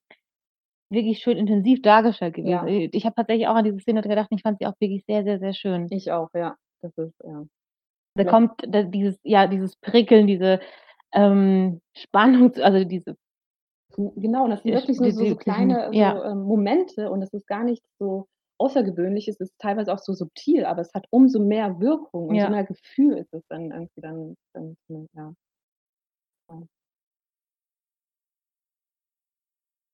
Ja. Was ich auch noch gut fand, war, ähm, auch, ähm, die die Figuren selbst, auch die Charaktere, wie sie gespielt haben. Ich fand nämlich was ich sehr gut fand, ist nämlich auch die ähm, die die Männer in Emmas Leben. Auch der Vater, die Figur des Vaters, ähm, der Bill Nighy, der hat dies das ähm, die Figur auch ganz so in eine ganz andere Art und Weise gespielt. Weil sonst hast du immer so den trübseligen Vater, der immer so 'n bisschen Depri ist. Und, ähm, hier in dem äh, also in der Verfilmung hat er so 'ne gewisse Komik, ähm, die halt, ähm, den umso sympathischer gemacht hat. Und, ähm, ja, äh, also den fand also seine Figur also seine, äh, Figur von Mr. Woodhouse fand ich super gut und er zeigt auch wieder, wie exzentrisch eigentlich damals die Leute auch gewesen sein Mhm, können. äh, ja, mussten. Und dann wiederum die andere Figur ist halt der Mr. Da äh, Knightley. Sagen. Einfach, ich habe jetzt diese Szene auf Stolz und Vorurteilen. Ja, mit Mr. McFadden, oh ja. Das Ja, genau. Uh. Mr. Knightley fand ich auch echt gut. Also, Ja. ähm, als Erstes, ähm, fand ich ihn irgendwie nicht sympathisch und ich bin ganz überrascht gewesen, wie er mir im Laufe des Films, ähm, immer näher gekommen Ja. also, näher das ist, das falsche Wort, aber ich ich fand ihn wirklich immer besser. Also, man merkt ja, er ist er ist ja auch nicht überheblich. Er weist eben auch, ähm, Emma darauf hin, inwiefern sie überheblich ist, meint es aber auch nicht böse, sondern halt Mhm. eben sei es als als Freund, als guter Rat, den er den sie ja leider immer wieder dann, ähm wo sie sich halt auch vom Thron sich halt gegenseitig immer treffen und, ähm, eher, ähm, Konträr hochschaukeln. Ähm, und da fand ich ihn wirklich also, ich war ich überrascht, dass dass er mir in der ersten Szenen unsympathisch wirkte, aber, ähm ja. Aber so ist er auch konzipiert. Er ist so 'n bisschen reserviert, also er ist Mhm. komplett reserviert und er ist auch 'n bisschen älter als Emma und er möchte halt er möchte sie nicht unbedingt erziehen, aber er Mhm. weiß, wie viel Potenzial in ihr steckt und dass sie auch eine intelligente Frau ist und das aber irgendwie ähm, sich aber mit so Nichtigkeiten beschäftigt und er und auch, ähm, die Menschen halt teilweise, ja, nicht nicht nicht ungerecht behandelt, aber na ja, es ist halt so, ähm, er möchte sie auch nicht auf ihre Fehler aufmerksam machen, Mhm. das nicht, aber er möchte schon ihr irgendwie zeigen, dass es dass sie ähm, dass sie halt auch ein besserer Mensch ist, als sie sich so gibt. Ja. Und, ähm, sonst ist er in den anderen Verfilmungen ist er immer auch so so der Mentor und, ähm, ja. Ich ich grade, äh, wo du mal davon erwähnt hat, ähm, fällt mir auch ein, es ist, äh, hat ja auch wirklich parallel noch mal so 'n bisschen zu der Verfilmung, ähm, Clueless. Da ist ja auch die oh, wie wie hieß da die Hauptfigur? Hieß da die hat den Cher. gleichen Cher? Ist ja auch so 'ne, die zwar Gutes will, aber aus auch so 'nem sehr überheblich verwöhnten Perspektive quasi so agiert. Und dann kommt halt eben, ähm, da das Love Interest gespielt da von oh Paul Rudd. Thank you. Habe ich grad 'n Echo gehabt? Und, äh, der wirkt einfach viel nahbarer auch und sympathischer dadurch. Also, fast auch 'n ganz normaler Kerl, während sie ja irgendwie so over the top ist. Und das ist ja ähnlich ja auch hier bei den Charakteren, finde ich. Ja. Bringt einfach 'n bisschen Ruhe rein, ja. Genau, ja, auf jeden Fall. Ja, und diese Ruhe braucht halt Emma. Also, sie braucht halt diesen diesen diesen nicht 'n Gegenpol, aber sie braucht halt Mr. Knightley, der Mhm. quasi dann dann damit sie die Sie Balance sie 'n bisschen erdet noch 'n Ja, bisschen, ja. genau. Mhm. Ja, erdet. Ich finde es also auch gibt's wirklich wirklich 'n paar schöne, auch lustige Figuren. Also, eben sei es der Vater, der dann immer, äh, auch so so 'n bisschen skurril dargestellt ist. Und warte mal, wen hatte ich jetzt grade im Kopf gehabt, der auch so 'n bisschen abgefahren war vom Mr. vom Elton? Also, mit Mr. Mr. Elton will Emma ja Harriet, ähm, verkuppeln, aber Mr. Elton ist Oh, eigentlich in Emma creepy. ver ja, Ja, genau, ja, der ist ja die dieser diese creepy Figur. Ähm, und sonst gibt's warte mal, irgendwas war das irgendwie die Schwester. Die Schwester und der der der Bruder von von Ach Mr. die Sch Knightley. okay. Wo wir also, boah, selten habe ich 'n Ehepaar gesehen im im Film, mag jetzt nicht stimmen, die Aussage, aber die ja so oh, wie sagt man das? Unangenehm sind. Ja, das aber das zeigt uns halt, äh, ja, das ja, die haben halt geheiratet, weil sie heiraten mussten anscheinend, so kam das Mhm. rüber und ähm, ja, Oder- eine gute Partie gemacht. Beziehungsweise man hat sich vielleicht vorher vor der Ho- Hochzeit oder vor dem äh, Eheschließung von der besten Seite gezeigt und danach kommt der Drachen halt raus. Und die, die Schwester äh, ist halt ein wahrer Drachen und scheucht den Mann rum. Du merkst, er hat gar keinen Bock und auch nicht auf das schreiende Kind, was eigentlich gar nie aufhört zu schreien. Das war auch so, so ein Komik oder sowas irgendwie. Man hat, so man hat sofort Mitleid mit dem. Mit dem Mann. Ja. Dani, wie hat's dir gefallen? Warte, warte, da muss ich. Nee, nee, Okay. hau- äh, warte, Dan, gib, gib du ruhig auch noch dein Feedback. Ich spring gleich rein. Nee, mach ruhig. Nee, nee, nee, nee, nee, nee. Mach du zuerst, ähm, wenn die Mädels fertig sind, weil dann haben wir gleich das Schlusswort. Also ich fand ihn auch sehr schön. Ich fand es auch, was Helena gesagt hat. Also ich kannte halt gar nichts von Jane Austen vorher, keine Verfilmung, keine, keine andere Version. Und ähm, am Anfang war das halt sehr plötzlich reingeworfen, aber ich fand, man kam dann doch relativ gut rein. Die Charaktere waren dann gut eingeführt und, und auch halt ähm, ja, anschlussfähig. Also ich fand äh, den Mr. Knightley, der hat mir gefallen. Also den mochte ich. Und ähm, ja, ich fand es auch einfach allgemein schön gespielt. Gut, ich, ich wollte zum Schluss, ich wollte noch mein, mein, mein, mein liebstes Stück Trivia ist auch auf IMDb, IMDb hochgerankt und das, habt ihr, ihr habt es wahrscheinlich auch schon gelesen, ähm, dass der Film im Original ja Emma Punkt heißt und in Deutschland einfach nur Emma. Und ich finde, es passt sehr schön, gerade wenn die Regisseurin eben aus dem Musikbereich kommt und wo der Film ja so ein bisschen flippiger ist, hatte, war, war ihre Aussage dahinter aber, dass Emma trotzdem ein, ein im Original ist es Period Piece, bei uns würde man wahrscheinlich Kostümdrama sein sollen. Ähm, ist halt ein Period Piece. Punkt. So, diskutieren wir nicht drüber. Fand ich unglaublich charmant. Und Dan, wir müssen wahrscheinlich noch eine kleine Ausführung geben, denn wir müssen natürlich all unseren Hörern empfehlen, wenn ihr jetzt Interesse habt an, an Emma und ihr wollt so ein bisschen Jane Austen-Flair haben und ihr wollt so ein bisschen, wie das ist, wenn man so Leute verkuppelt und Oh. Ehen schließt und ähm, versucht eben die, seine Kinder mit einer guten Partie äh, raus in die Welt zu schicken. Da gibt es ein ganz fantastisches Kartenspiel. Ähm, Oh, es nennt sich äh, äh, eigentlich, also es gibt die Erweiterung, aber eigentlich ist es Jane Austens Hochzeitsball. Das kann man alleine spielen. Es gibt auch die Erweiterung, ein Hochzeitsball mit Zombies. Das braucht man aber eigentlich nicht, weil, weil der, der klassische Hochzeitsball, Dan, du wirst mir zustimmen, das ist einfach, es ist das, eines der besten Kartenspiele überhaupt, oder? Ja, das ist wirklich das, weil äh, ich finde es Ja. ja immer gut, wenn es gibt, es gibt ja Spiele, die kannst du irgendwie mit allen Settings spielen. Und dieses Spiel passt wirklich nur im Jane Austen-Setting und gibt es perfekt wieder, weil es wirklich Gefühle einfach vermittelt und wie fühlst du dich als Vater deiner Tochter herzugeben, so eine Frauengesellschaft bei dir Oder zu als haben, Mutter, ja. oder als Mutter, genau. Also ich finde, das, das bringt es einfach wirklich ähm, gut rüber, das Setting in der Zeit und, und wie man halt ähm, damit umgeht. Auch du willst halt, du willst ja einerseits eine gute Partie, du willst aber auch keine alte Jungfer daheim haben und das ist einfach schön äh, umgesetzt, ja. Ja, man kann, man kann alles machen, ja. Du kannst Bälle schmeißen, du kannst Heiratsanträge machen, Heiratsanträge Ja, ablegen. Lehnst du Leute mit höherem Stand ab, dann ist das gut für dein, für dein, für deinen Rang. Heiratest du Leute mit viel Geld, dann ist es, dann ist es auch gut für dein Haus, ja. Und im, im Prinzip geht es aber im Kern einfach nur um die Liebe. Es geht ja, es geht einfach darum, zusammenzuführen, was zusammengehört in diesem Spiel. ja Liebe. Die habe ich nicht gespürt, ja. Die habe ich nicht gespürt, ja. Wir haben hier nur den, den wie heißt es, Fleischhandel. Es geht um Tugendhaftigkeit und um den Mangel an Tugendhaftigkeit. Ja. Wenn ihr irgendwelche Freunde, Fans von Jane Austen oder Frauen beleidigen wollt, spielt dieses Spiel. Uh, also, also tatsächlich ähm, muss ich sagen, es ist, es ist ein Spiel, man würde ja denken, bei einem, bei einem Spiel, also ähm, mit einem Cover, wo die zwei sich anschmachten und wo Jane Austen im Titel vorkommt, man würde denken, das wäre ein Spiel für Frauen. Ähm, ich kann sagen, Dan und ich haben es mit, mit vielen Frauen ausprobiert. und bisher, also äh, manche haben es schon direkt, als sie die Karten gesehen haben, gehasst. Und die Karten sind eigentlich nur schön designt. Völlig, also es ist jetzt nicht sexualisiert oder so, sind wie klassische Jane Austen-Illustrationen.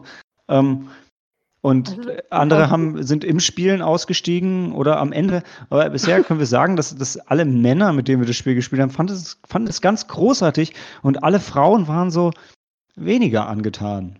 Ob Ja, sofort. Das Spiel ist ein reinster Viehhandel. Also die aber Wo so der Handel betrieben wird. Ne? Ja, genau.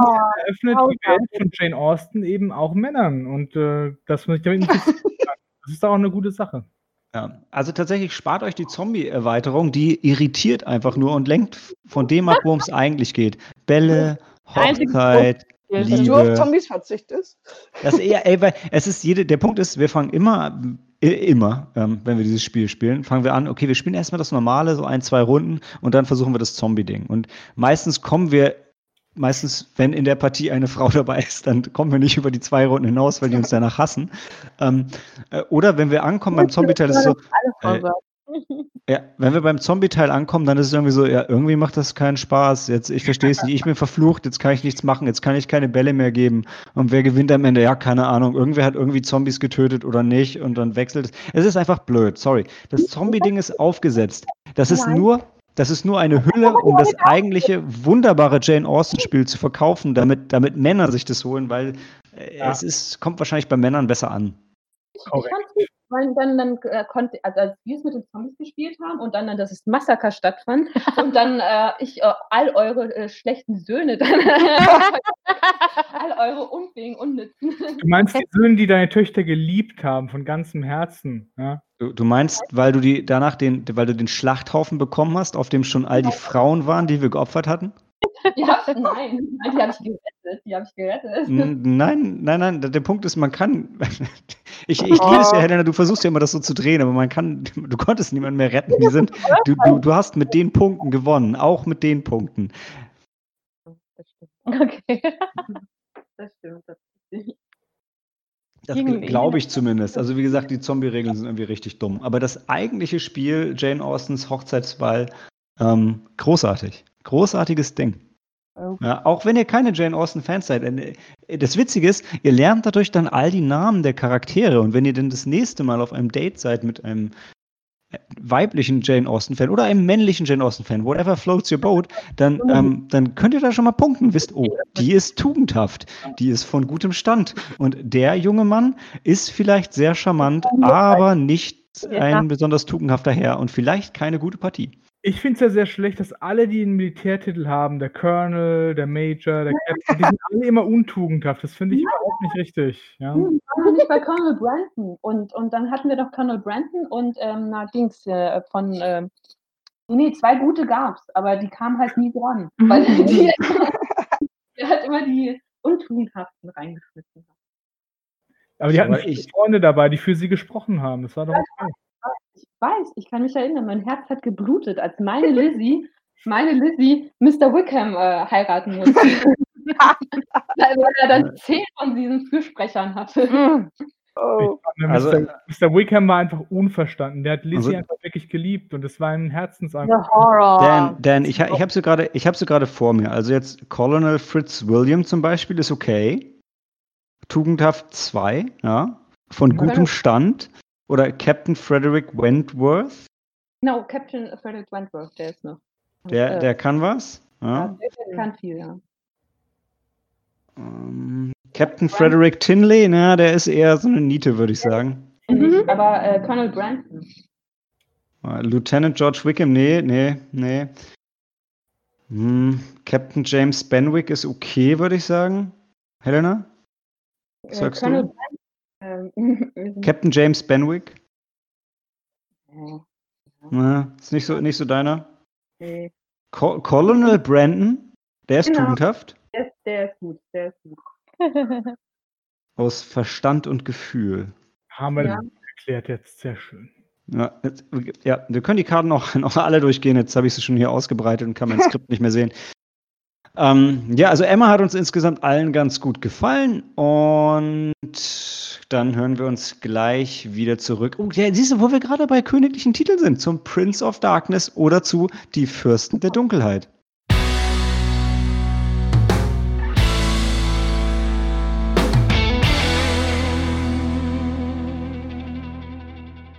Before man walked the earth, it slept for centuries. It is evil, it is real, it is awakening. Ähm, ja, das ist die lange Tagline von Prince of Darkness und die Fürsten der Dunkelheit. Und Dan, du kannst ja militärische Ränge.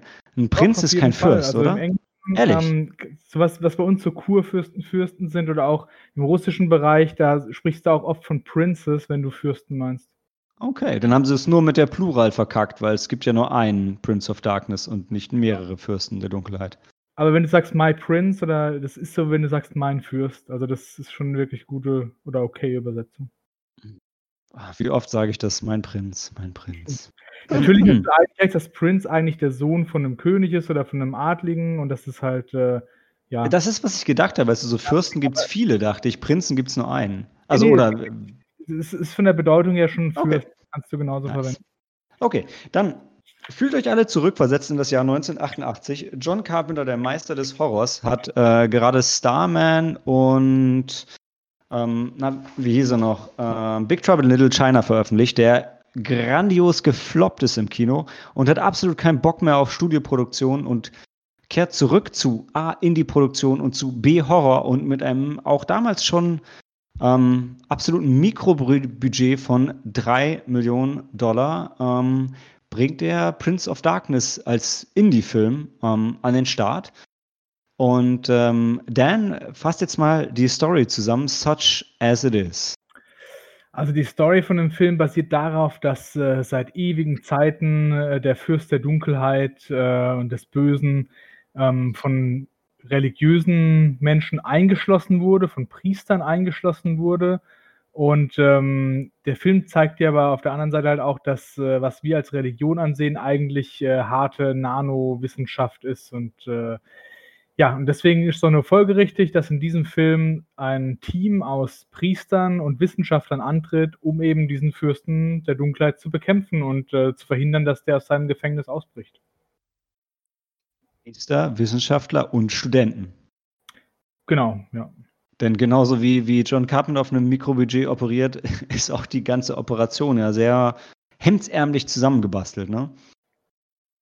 Ja, aber ich fand, es wirkt jetzt wirklich auch heute noch gut. Also, das war jetzt nicht, dass du sagst, boah, das ist nur billig und nur scheiße, sondern das, was die abliefern, ist einfach ein guter Film. Auch Mhm. mit wenigen Budget. Also, ich Ich wollte, wollte sagen, ver verstehe mich nicht falsch, ich, ich liebe diesen Film und ich werde später noch Ja. wahrscheinlich äh, mehrere, einen großen Lobgesang bringen. Ich meine nur, im, im Film selber sind es irgendwie, im Prinzip ist es der eine Priester, äh, der auch gespielt ist von Donald Pleasance, was der einzige, für mich zumindest richtige, richtige Schauspieler in dem Film ist. Ähm, und der sitzt halt mit seinen Studenten in dieser Kirche, die sie gefunden haben und versuchen da die, die, die Rückkehr des, des Antigott, also wirklich die, die Apokalypse zu verhindern. Und es sind halt gefühlt einfach so zehn Leute, die zufällig gerade an diesem, an diesem wirklich extrem wichtigen Ort sind, wo sich so mehr oder weniger das Schicksal der Menschheit entscheidet. Ja, und wie gesagt, obwohl er halt kein Production Value hat, ist der halt nicht schlecht gealtert. Also da gibt es halt nicht viel, was schlecht altern kann. Ne? Also, der, der, also was bei dem Film, was den Film auszeichnet, ist das Gefühl von, wie übersetzt man denn Dread am besten? Verzweiflung, Angst. Äh, Düsternis, ähm, ja, so Also es ist halt, du, vielleicht, ja. Ja, also der Film, also man, die, die sind halt in diesem, in diesem Gebäude und währenddessen rotten sich halt draußen, rottet sich dieser Abschaum zusammen. Ja? Also nicht so, die, nicht so wirklich Zombies, nicht so wirklich Menschen, aber Die Leute, die halt schwach sind im Geist, die sind halt leicht zu beeinflussen.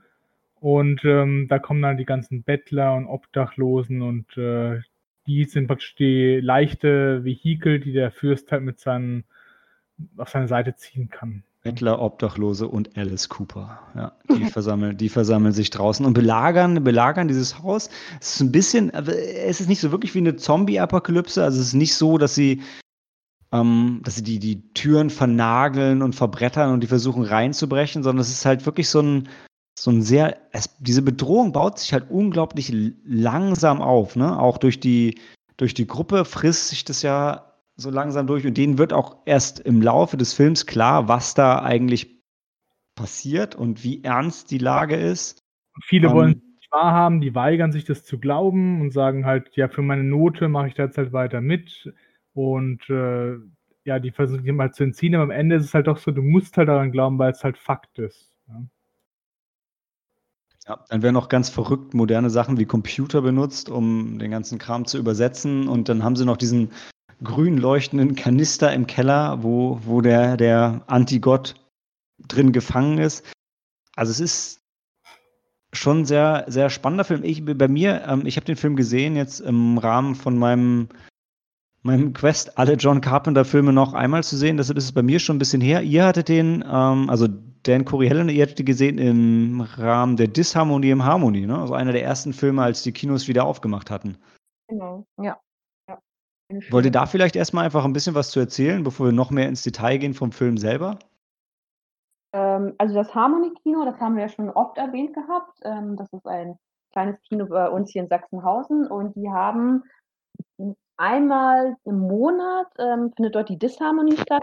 Ähm, dort werden halt äh, Filme, Genrefilme gezeigt, hauptsächlich ähm, aus äh, Horror und äh, Suspense und Thriller. Thriller. Das beste Genre. und genau, das war jetzt die erste Disharmonie seit Ja, seit März, also seit seit März, ich vergessen, äh, ja. die Kinos ja auch geschlossen hatten. Ja. Und ähm, die hatten auch dann verkündet, dass es zum Beispiel eine ausverkaufte Vorstellung war, wobei man sagen muss, da saßen vielleicht gerade mal ein Dutzend, ja. ein bisschen mehr als ein Dutzend Ja. Leute drin, also so verteilt. Wir wissen ja im Moment, was ausverkauft leider heißt im Kino. Ne? Ja, ja. Also wir sehen es ja im Metropolis auch jede Woche, wenn, wenn du in den Online-Plan kaufst und siehst, uh, es gibt kaum noch Plätze und du gehst rein und denkst, da vorne sitzt einer, vorne links, vorne rechts. Der Typ, der immer lacht, ist wieder da, aber ja. Schwierig. Ja, und die Disharmonie, also in der, da arbeitet das Harmonie-Kino mit ähm, dem Zwerchfell Verlag, hier einem Frank in Frankfurt ansässigen Verlag zusammen, die auch unter anderem, glaube ich, auch das äh, Virusmagazin? Virusmagazin herausbringen. Oder nicht, dass ich mich da irgendwie jetzt vertue oder und ähm, genau, die haben auch immer mal ähm, einen Gastredner da und jemanden, der den Film zum Beispiel äh, dann nochmal vorstellt. Äh, letztes Mal hatten sie einen Filmwissenschaftler da, der auch ganz äh, passend mit einer Freddy Master? N- Nee. Jason-Maske, mit Jason. Jason-Maske. Also eine Eishockeymaske. ja, genau. Der kam er an und ähm, ja. Und dazu gibt es dann immer mal ähm, auch ein, ein, manchmal ein Quiz. Letztes Mal gab es halt ähm, einfach so Geschenke, Ja. weil, weil wir da waren. ja.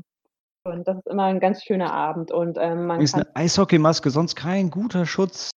Da ist genau, also Nase ja, Mund nein. Ich muss der Rettung sagen, er hatte unter dieser Eishockeymaske halt eine normale Maske auch noch. Ja. Guter Mann, gut. Doppelt hält besser. Gelebt. Er hat die Sicherheit gelebt, aber auch die Nerdigkeit. Ich, ja, wie man es vom Harmonie kennt. Ja. Ja, und danach kann man eigentlich äh, sich nochmal mit den, ähm, also es gibt auch viele Stammgäste, die dann oft da sind und danach kannst du dich halt nochmal mit den, mit den äh, Vortragenden, äh, mit, den Orga ähm, mit den Leuten, die das organisieren, nochmal unterhalten. Und es gibt immer auch ein Poster, ähm, dass man ähm, mit, ähm, man spendet, glaube ich, irgendwie einen freiwilligen Betrag, dann kann man das Poster erwerben. Ja, und das kommt dann immer einem ähm, guten Zweck zugute. Ja. Ja, das wusste ich gar nicht. Ich, also ich wusste es mit dem Poster nicht. Ich wusste nicht, dass sie das Geld auch noch spenden. Ich, für mich wäre der gute Zweck einfach schon dieses Kino zu unterstützen. Hätte mir Mhm. gereicht. Aber ja, cool. Ich glaube, die spenden das dann immer. Ja. Ja. Mhm. Und wie, war, wie war, wer, wer von euch hat alles den Film jetzt zum ersten Mal gesehen? Ich habe das letzte Mal gesehen. Wir haben ihn alle Alle- drei, ja, so wie ich raushöre, genau. den Film zum ersten. Mal gesehen und auch mit dem Harmonie wirklich in einem tollen, ähm, in einer tollen Umgebung. Mhm. Ähm, ich weiß noch, Daniel, du hattest ja deiner Mom erzählt, dass wir den Film sehen und die hat auch irgendwie so gemeint, so, ey, den alten Schinken, den könnt ihr doch euch in der Videothek ausleihen. Sie, Und da hat Dan gesagt, welche Videothek? Aber so viel falsch in dem Satz, aber auch so sympathisch. Ja. Meine, meine Mutter kannte den Film, weil sie auch so einen Horrorfilm-Fan ist und sie sagt so, der alte Schinken geht doch, äh, guckt in der Videothek. Das war super. Sehr Und ich gut. muss echt sagen, also es ist ja echt ein alter Film aus 87. Ähm, und ich fand den wahnsinnig spannend und Mhm. gruselig. Ja. Und wir sind zusammengezuckt. Also ich Ja. meine, wir sind eh, Helena und ich vor allem sehr gut dabei. Aber ähm, der war atmosphärisch, der war Mhm. echt gruselig.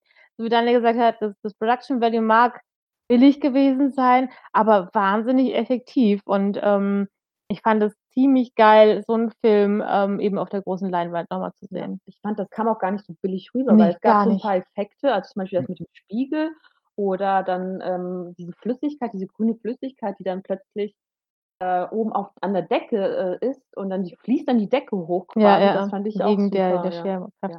Und die Helena hatte gerade einen ganz, ganz tollen Kommentar, also zu mir heimlich gesagt, eine Sache, die dem in dem Film tatsächlich äh, out of date ist Ja. oder absolut ähm, billig ist und die niemand mehr Nicht gut braucht. gealtert ist. Überhaupt nicht. Das war nämlich der, die Hauptfigur. Nein, eigentlich ist er nicht. Es gibt ja keine. Per se gibt es ja keine Hauptfigur dort, aber es gibt halt einen Studenten, ich weiß gar nicht mehr, wie er hieß, der junge, der junge, gut aussehende Student. Schnurrbart. Das ist der, das ist der, das ist der Brian Marsh, oder? Brian Marsh. Und Jameson Parker. Ja. Und ähm, der, das, also dieser, dieser Schnauzer, der ist nicht gut gealtert. Gar nicht. Pornobalken. Ja. Ja, auch seine Hey, Art, der November kommt. Auch seine Art der Frauen ist nicht gut gealtert, muss man fairerweise auch sagen. Also er stalkt sie irgendwie am Anfang und, und, und, und äh, sie ist eigentlich mit ihrem Freund unterwegs und er sagt dann, nee, äh, also das war irgendwie ganz creepy, wo ich auch gedacht habe, okay, das würdest du heute nicht mehr so machen, das wirkt auch irgendwie scheiße. Ja. Ja, ja, weil sie ist nämlich dann auch in der Bibliothek und dann, ähm, und er wartet dann eine ganze Nacht irgendwie sowas und versteckt sich hinter so einem Baum. Ja. Er mit so einem Mann rauskommt, dann ist okay, dann lass ich mal davon ab. Aber er Aber- schafft es. Aber Helena, lass mich dir nur sagen, stell dir jetzt mal, stell dir jetzt mal den Film vor und jetzt wäre Brian Marsh von Kurt Russell gespielt. Auch mit so Dann einem wäre das eine ganz andere Geschichte, oder? Vor allem, wenn man hier selber den Ras- äh, Rasierapparat an der Hand hat. Ähm, Mhm. Nee, also ich, ich, ich, äh, also ich mu muss ich ja zustimmen, dass dieses, äh, dieses Vorgeplänkel, ähm, bevor die eigentliche Horrorstory dann losgeht, ähm, ist nicht so gut entwickelt, wirkt ein bisschen, also eigentlich, äh, John Carpenter hat ja selber gesagt, hey, wenn du wenig Geld hast, dann machst du ein richtig langes Intro. Und bei dem Film habe ich eher das Gefühl, ey, wenn du wenig Geld hast, dann, dann machst du einfach noch irgendwie vorher so ein bisschen komisches Geplänkel, bevor die eigentliche Story losgeht. Aber ich, ich stimme euch zu, die, die Geschichte ist ein bisschen komisch. Was ich total spannend finde, ist, ähm, was ihr angemerkt habt, dass es keinen richtigen, keinen richtigen Protagonisten gibt, ne? Weil es ist Donald Pleasance, der Priester, der ist eigentlich so die zentrale Figur, der ist eigentlich am wichtigsten für die Geschichte. Dann ist der ähm, Jameson Parker, der Brian Marsh mit dem Schnurrbart, den ihr erwähnt habt, das ist eigentlich so der, der Protagonist, also dem man, dem die Kamera am häufigsten folgt. Ne? Und dann gibt es noch Victor Wong, den, den, der den, den Professor Howard Birak spielt, der auch sehr zentral ist. Und dann ähm, es ist Dennis Son Walter, sein Sidekick, der auch der Sidekick ist in Big Trouble in Little China, der halt auch eine große Rolle spielt. Und dann natürlich noch sein, sein, sein Love Interest, die dabei ist. Und so die, und die sind alle relativ gleichberechtigt in, in der Geschichte, auch wenn schon der, ich meine, es ist der Brian, der, der, der schon irgendwo im Vordergrund steht, aber der eigentlich für die Geschichte jetzt nicht der wichtigste ist unbedingt von denen. Was ich einfach, was ich interessant finde und aber sich in dem Film eigentlich recht organisch anfühlt. Vor allem ohne, dass man jetzt sagen würde, naja, das ist jetzt ein Slasher wie Friday the 13th oder, oder Nightmare on Elm Street und sagt, okay, man, die, die Protagonisten sind egal, du hast einen Antagonisten, aber der Antagonist ist ja erst recht ungreifbar. Du hast ja einfach nur die, die Massen da draußen. Ich meine, wir haben jetzt Alice Cooper erwähnt, aber der steht da einfach nur rum. Wenn du nicht weißt, dass es Alice Cooper ist, fällt es dir nicht mal auf. Also, die Also, haben er, ja keinen. spielt, er spielt aber schon Alice Cooper. Also er spielt sich schon selbst. Er, er hat ja auch, Genau, hat ja auch John genau Carpenter Ding. gebeten, mitzuspielen, ja. Ja, er macht aber auch genau sein Ding, wie er es auf der Bühne halt auch machen würde. Halt, Ja, sagen, wobei. Wo, wobei, ähm, da ist es so, glaube ich, dass ähm, äh, irgendwie Real Life inspires Art, Art inspires Reality. Das ist schon, teilweise hat er in dem Film gemacht, was er danach auf der Bühne gemacht hat und andersrum. Also das, äh, die Tür schwingt tatsächlich in beide Richtungen. Also Alice Cooper hat sich auch von John Carpenter wieder beeinflussen lassen für seine Bühnenshow danach. Okay. Was ich, ich meine, besser geht's auch nicht, oder? Hm. Ja. Ich fand diese eine Szene mega eklig, wo dieser eine Wissenschaftler halt heimgehen will, wo was, wir sagen, ja, es gibt diese Bedrohung irgendwie draußen, da hängen irgendwie so die Typen, aber die nehmen das noch nicht so als wirklich Bedrohung wahr, alle.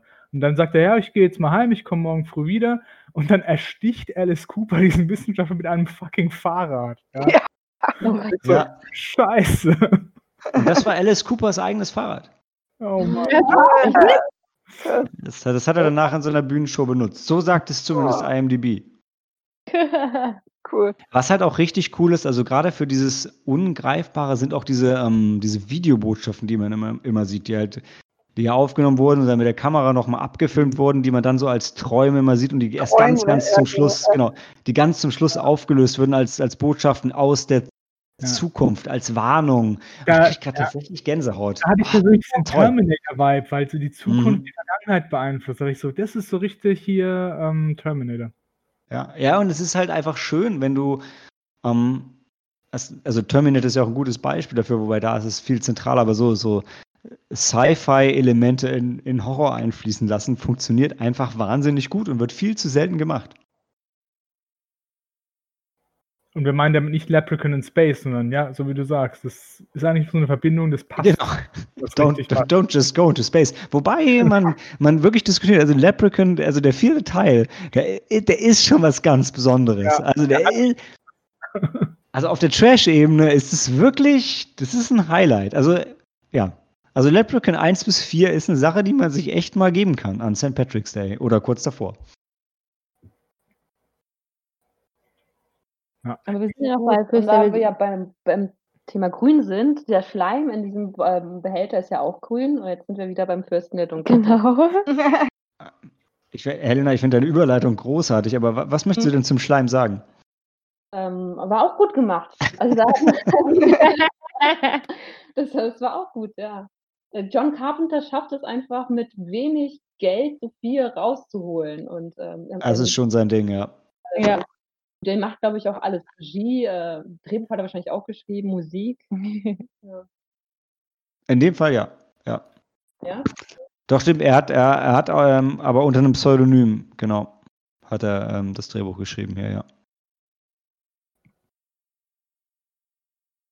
Und ja, es, es funktioniert halt bei dem Film auch alles. Möchte noch jemand was dazu sagen zu seiner, seiner Lovecraft-Trilogie? Also wie ich sie jetzt einfach mal nenne, auch wenn ich weiß, es ist keiner der Filme wirklich auf Lovecraft basiert. Was war der dritte? Ich weiß, dass du In the Mouth of Madness, den hattest du. Mhm. Das, das, ist der dritte und der zweite ist The Thing. Oh. Nein, der erste ist The Thing. Ist genau, der, war der, war, ah, stimmt, war The Thing vor Prince of Darkness? Ja. Ja. ja. Super. Also alle drei Filme sind echt toll. Mhm. Wahnsinnig atmosphärisch. Äh, keine Ahnung, also sie sind selbst das, also das Alter macht ihnen ja nichts aus. Die kannst du dir immer noch anschauen und ich, ich ganz ehrlich, ich habe mir fast die Hosen eingeschissen.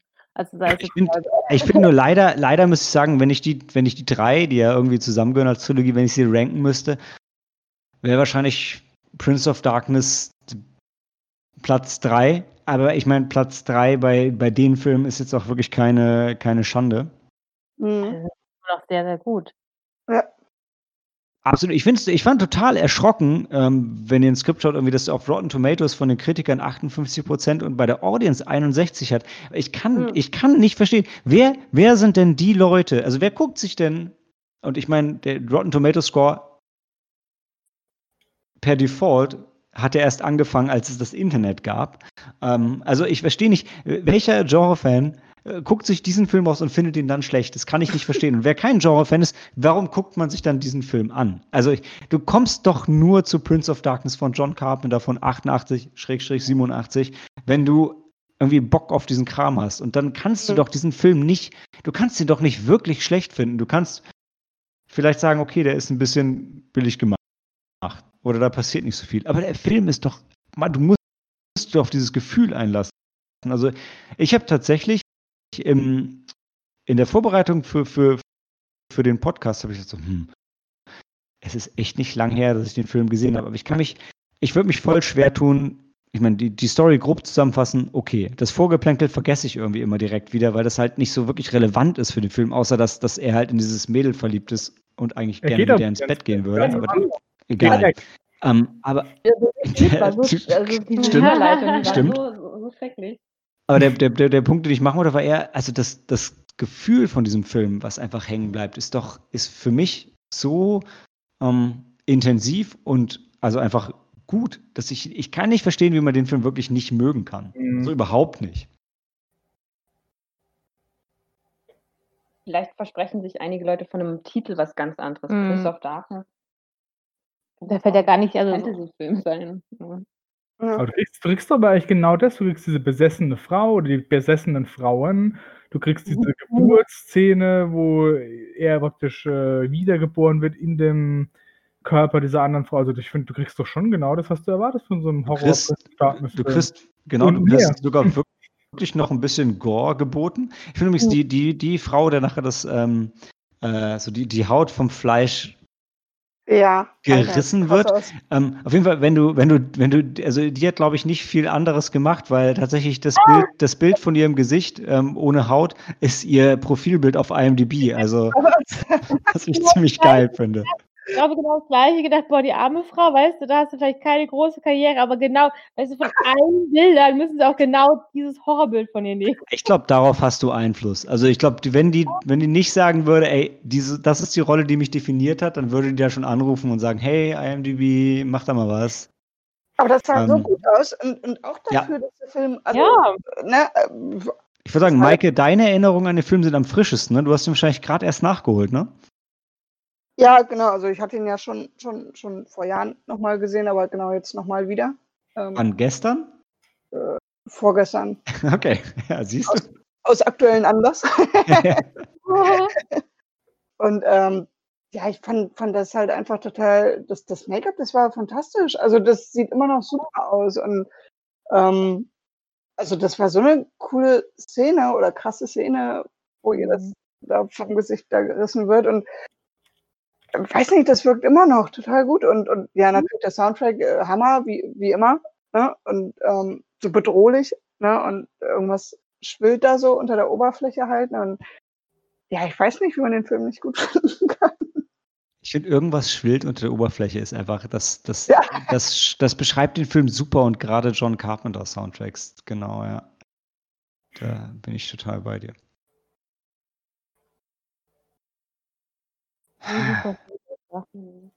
Und ich fand Wie am? Ende auch, ähm, also, Entschuldigung. Wer wollte was sagen? Ich glaube, Cory Helena, eine von euch hat, glaube ich, gerade das Mikrofon genuschelt. Ähm, nee, alles gut. Ich habe nur genuschelt, dass ich den echt, so wie du, Maike, oder wir alles schon bisher gesagt haben, einfach echt, echt gut fand. Das, der Film war für mich eine Überraschung, dass so ein älterer Film äh, ja noch so viel überraschen oder mitreißen kann. Ach komm, Cory, jetzt äh, stell dich immer nicht unter den äh, kleinen Scheffel, das Sprichwort nicht ganz korrekt angewandt, in bester Tradition. Ja, also, komm, 88 ist jetzt kein Alter und jetzt ist kann, äh, keinen von uns hier überrascht dass ein Film von 88 gut ist, ja. Dann sagen wir es so. naja, wie gesagt, wir haben ja gesagt schon die ganze Zeit, Product Value ist ein bisschen niedrig. Aha, das stimmt. dafür, äh, wie gesagt, das ist mir in keinster Weise aufgefallen. Ähm, ich glaube, ich war von mir persönlich am meisten überrascht, dass ich den Film kaum auf dem Schirm hatte. Weil Hm. ich kenne Ja. ein paar Carpenter-Filme. Ähm, The Thing habe ich zwar auch spät nachgeholt, aber es gibt einige ähm, ähm, Filme, die ich ja auch kannte. Oder aus den, das ist ja, wo wir auch mal gerne sagen, das ist so unser jedes Jahrzehnt, wo wir ja besonders äh, äh, affin sind oder ähm, Mhm. genau, wo wir halt einfach Zeiten so, ne? Ja. Genau, auch, äh, aber, äh, der Film, ich habe ich ich weiß auch, dass ich den Namen schon mal vorher gehört hatte, aber ich habe nicht gekannt. Keine Na, Szene natürlich hast du den Namen schon mal gehört. Hör einfach mir öfter zu, wenn ich von so Filmen schwärme. aber ich war da war ich echt überrascht, dass der mir irgendwie vorher komplett unter dem Radar gewesen ist. Cool, cool. Mhm. Freut mich. Ich wollte noch zu der, zu der Spiegelszene sagen, wo, wo er dann ja hier sein, sein Daddy da den Finger reicht. Das hat doch was von, was war es, Michelangelo? Das Gemälde? Hm. Dieser wird mit der Finger zeigt? Uh, schön.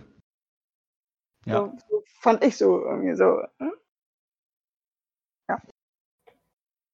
Ja, war schon echt spannend. Ich fand es auch ganz toll, dass, ähm, dass trotzdem dieses Böse nur angedeutet wurde. Du siehst halt einmal ganz kurz die Hand, die halt eben so ein bisschen dich erinnert an diese diese typische Höllenfigur, also eher so was ist das denn, 'ne 'ne fast wie eine Hufe oder so was? Ne, ne, nicht ganz korrekt, aber, ähm, also, das sind halt das ist keine menschliche Hand, äh, und Mhm. Eben so eine 'ne rote, ledrige Haut. Also, du hast da schon wirklich dieses fast 'n bisschen klassische Bild eines eines des des Höllenfürstes, sage ich mal, im Kopf Mhm. Ja.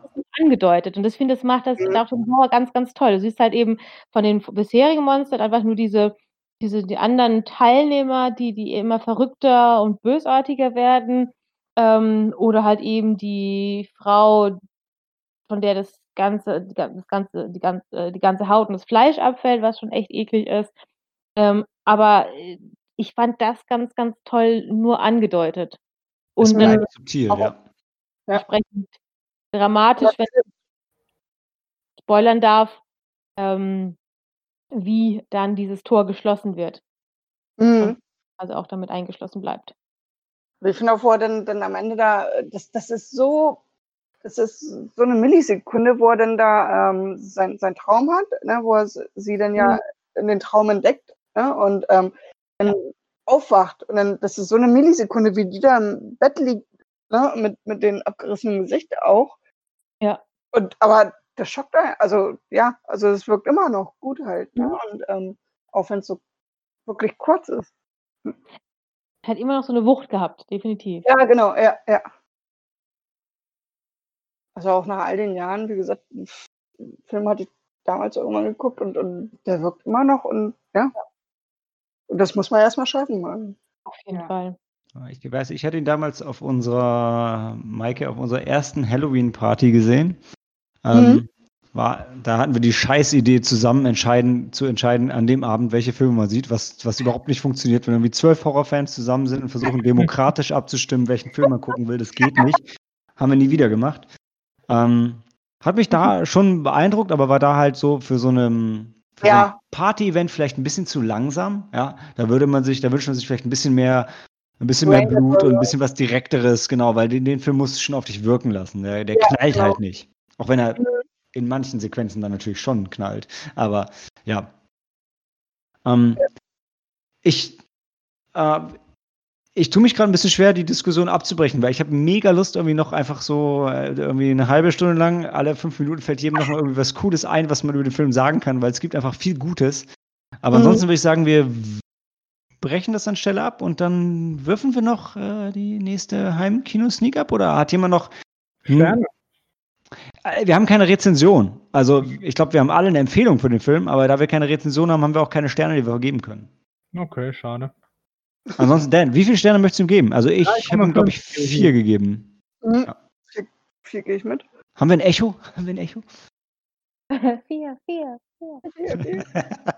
Okay, also vier Sterne und unser Herz für Prince of Darkness. Und wir hören uns gleich wieder, nachdem wir als Sneaky Monday das gemacht haben, was wir mit am besten können, nämlich würfeln.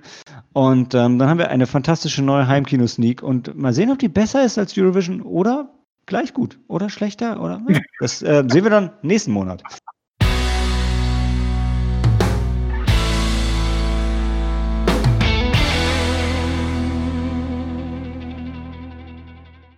Willkommen zurück zur Heimkino-Sneak und ich habe einen glorreichen, wenn auch sehr knappen Sieg gegen Maike ähm, davongetragen. Und Dan möchte aber gerne seinen Film trotzdem vorstellen. Auf jeden kann. Fall. Weil auf Amazon Prime läuft gerade ein Primal Urge. Die Jagd ist eröffnet, ja.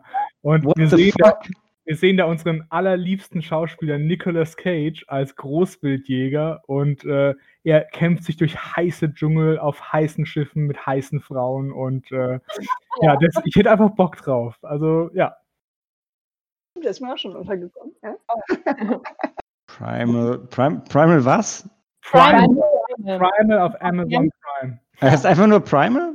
Einfach Oh. Prime. Also der, Wow. die Deutsch ist die Tagline, die Jagd ist eröffnet. Alter, sieht schon sehr verführerisch aus. Ist sehr verführerisch, man mit Sonnenbrille im Dschungellook bei der Hitze und es passt so und ja. Uh. Also, und der ist in OV auf Amazon, sagst du? Ich weiß nicht, er V ist, aber ich hoffe es. Sehr. Boah, Dan, weil jetzt muss es echt schwierig. Er, er ist in OV, er ist in OV. Guck mal, die, die aus dem Schulmädchen. Ja, aber wirklich. Das ist eine Offizierin oder so. Wahrscheinlich der Dan, ich, ich würde dir, ich würde dir die einmalige Chance geben. Mhm. Wir, wir, wir machen eine Doppelheim-Kino-Sneak. Hey, das finde ich super. Aber, aber warte, du musst drum schon würfeln. Das Okay. ist ja logisch, ja. Dreht an, natürlich. Also ich würde sagen, flip of a coin, ja? ja. Du sagst entweder höher als drei oder, ne? Also, oder niedriger. Hoch, ich Und- bin Du bist hoch. Also du sagst vier, fünf, sechs, dann Vier, gucken wir beide Filme. Ich stelle Ja. meine Sneak noch vor. Ja. Und wenn es niedriger ist, dann bleibt es bei einem Film. geil, so machen wir das. Ich würfel eine 6. Okay. Ah. Ah, okay. Aber du hast Mhm. mir, echt- ich finde es gut, du hast die faire Chance gelassen. Ich, das rechne ich dir hoch an, Malte. Aber Wir werden die noch zusammen schauen, das garantiere ich dir. das, es gibt die Möglichkeit, dass wir, dass wir Primal trotzdem schauen. Das Ja. ist ein Oscar-Kandidat. Da ich, ich habe Ich weiß, ich, interessant, dass es ein Oscar-Kandidat ist, wenn der Film doch 2019 schon rauskam. Cooler Schauspieler. Okay, ähm, mein Sneak-Film wird wahrscheinlich, hm, also zumindest Maike nicht überraschen, denn ich habe noch einen Film auf Prime offen, der, ähm, den ich mir tatsächlich auf Blu-ray kaufen wollte. Und da ich ja im Moment, aber anstatt neue Blu-rays zu kaufen, und sorry für den Spannungsbogen, schaue ich ja gerade alle meine alten Blu-rays, die ich nie gesehen habe. Und nachdem ich mich durch Tremors 1 bis 6 gequält habe, ähm, habe ich immer noch die James Bond Box mit einer Gazillion von James Bond Filmen, die alle gleichförmig sind irgendwann ähm, vor mir.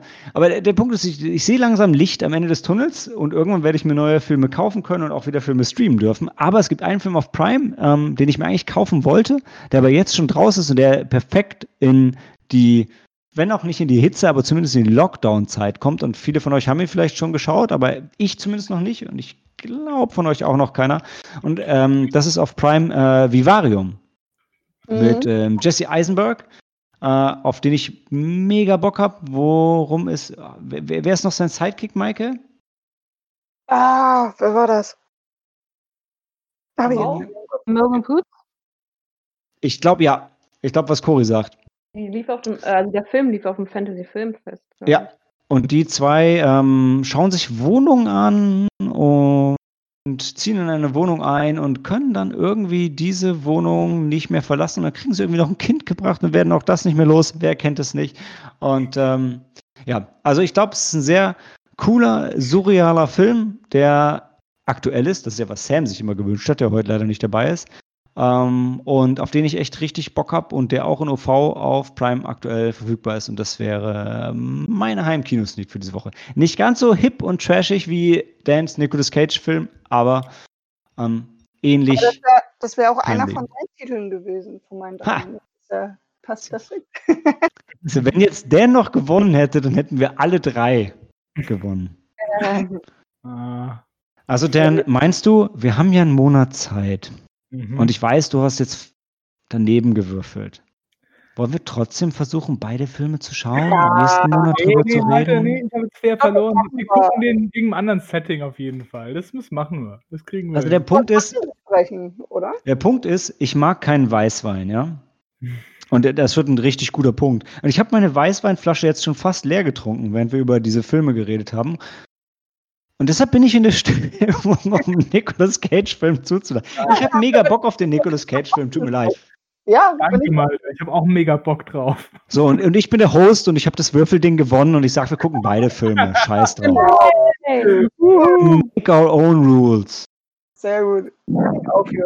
Also Leute da draußen, jetzt wisst ihr Bescheid, diesen Monat müsst ihr zwei Filme für Sneaky Monday gucken. Primal und Vivario. Genau, danke Michael. Und Okay. nur zusammen, back to back, die kann man nicht aufteilen. Das ist. Ich, ah, hm, Ja, ah, hm, aber ich würde, weiß ich jetzt nicht, Dan. Würde ich jetzt, würde ich jetzt, nee, würde ich jetzt so echt nicht sagen. Ja. Aber wenn, dann guckt erst Vivarium und danach Cage. Und wenn ihr bei Vivarium anfangt zu trinken, dann seid ihr bei, ähm, beim Ende wahrscheinlich in dem richtigen, auf dem richtigen Level. Hm. Das befürworten wir. Richtiger Pegel. Ja, es ist wichtig, den richtigen Pegel zu haben. Also gerade für, wenn man über Classy-Filme wie ähm, Portrait of a Woman on Fire redet, dann sollte man relativ nüchtern sein. Und wenn man über Nicolas Cage redet, kann man ruhig was getrunken haben. Ja, das, das steigert die Qualität der Aufnahme. Ja. das finde ich Mhm. gut. Ich freue mich, dass wir beide gucken. Das finde ich fantastisch. Und beide, beide dauern wirklich, beide Genau, dauern eine ein- Stunde und 37 Ja. Minuten. Oh, Geil. nie abgesprochen, ich sag's euch. Das Schicksal hat, hat sie verbunden. Und wir, wir sind ja eigentlich nur die Boten des Schicksals. So sieht's aus. Ja. Okay, aber bevor wir uns noch mehr Bullshit ergeben, any famous last words? Handy aus, Film ab. Ui, nein, aber es gibt eine Sache, eine Sache, die ich sage am Ende. Alles andere darfst du sagen. Warte, wir, wir, wir, wir die Show, alle waren Sieger. Ja, das Ja. stimmt. Hm. Es, ja, total. ja, nee, ich finde, ich find, Ma- Maikes Schlusswort war schön, ja. Coris Schlusswort war mein Schlusswort. Helena, was ist deins? Ich habe keinen. Ja, ja, Ding Dong. Dan, irgendeine Nicolas Cage-Quote, die du noch raushauen willst? Auf die Telepathie, weil Helena diesen Film gecallt hat. Okay. Handy aus und Film ab.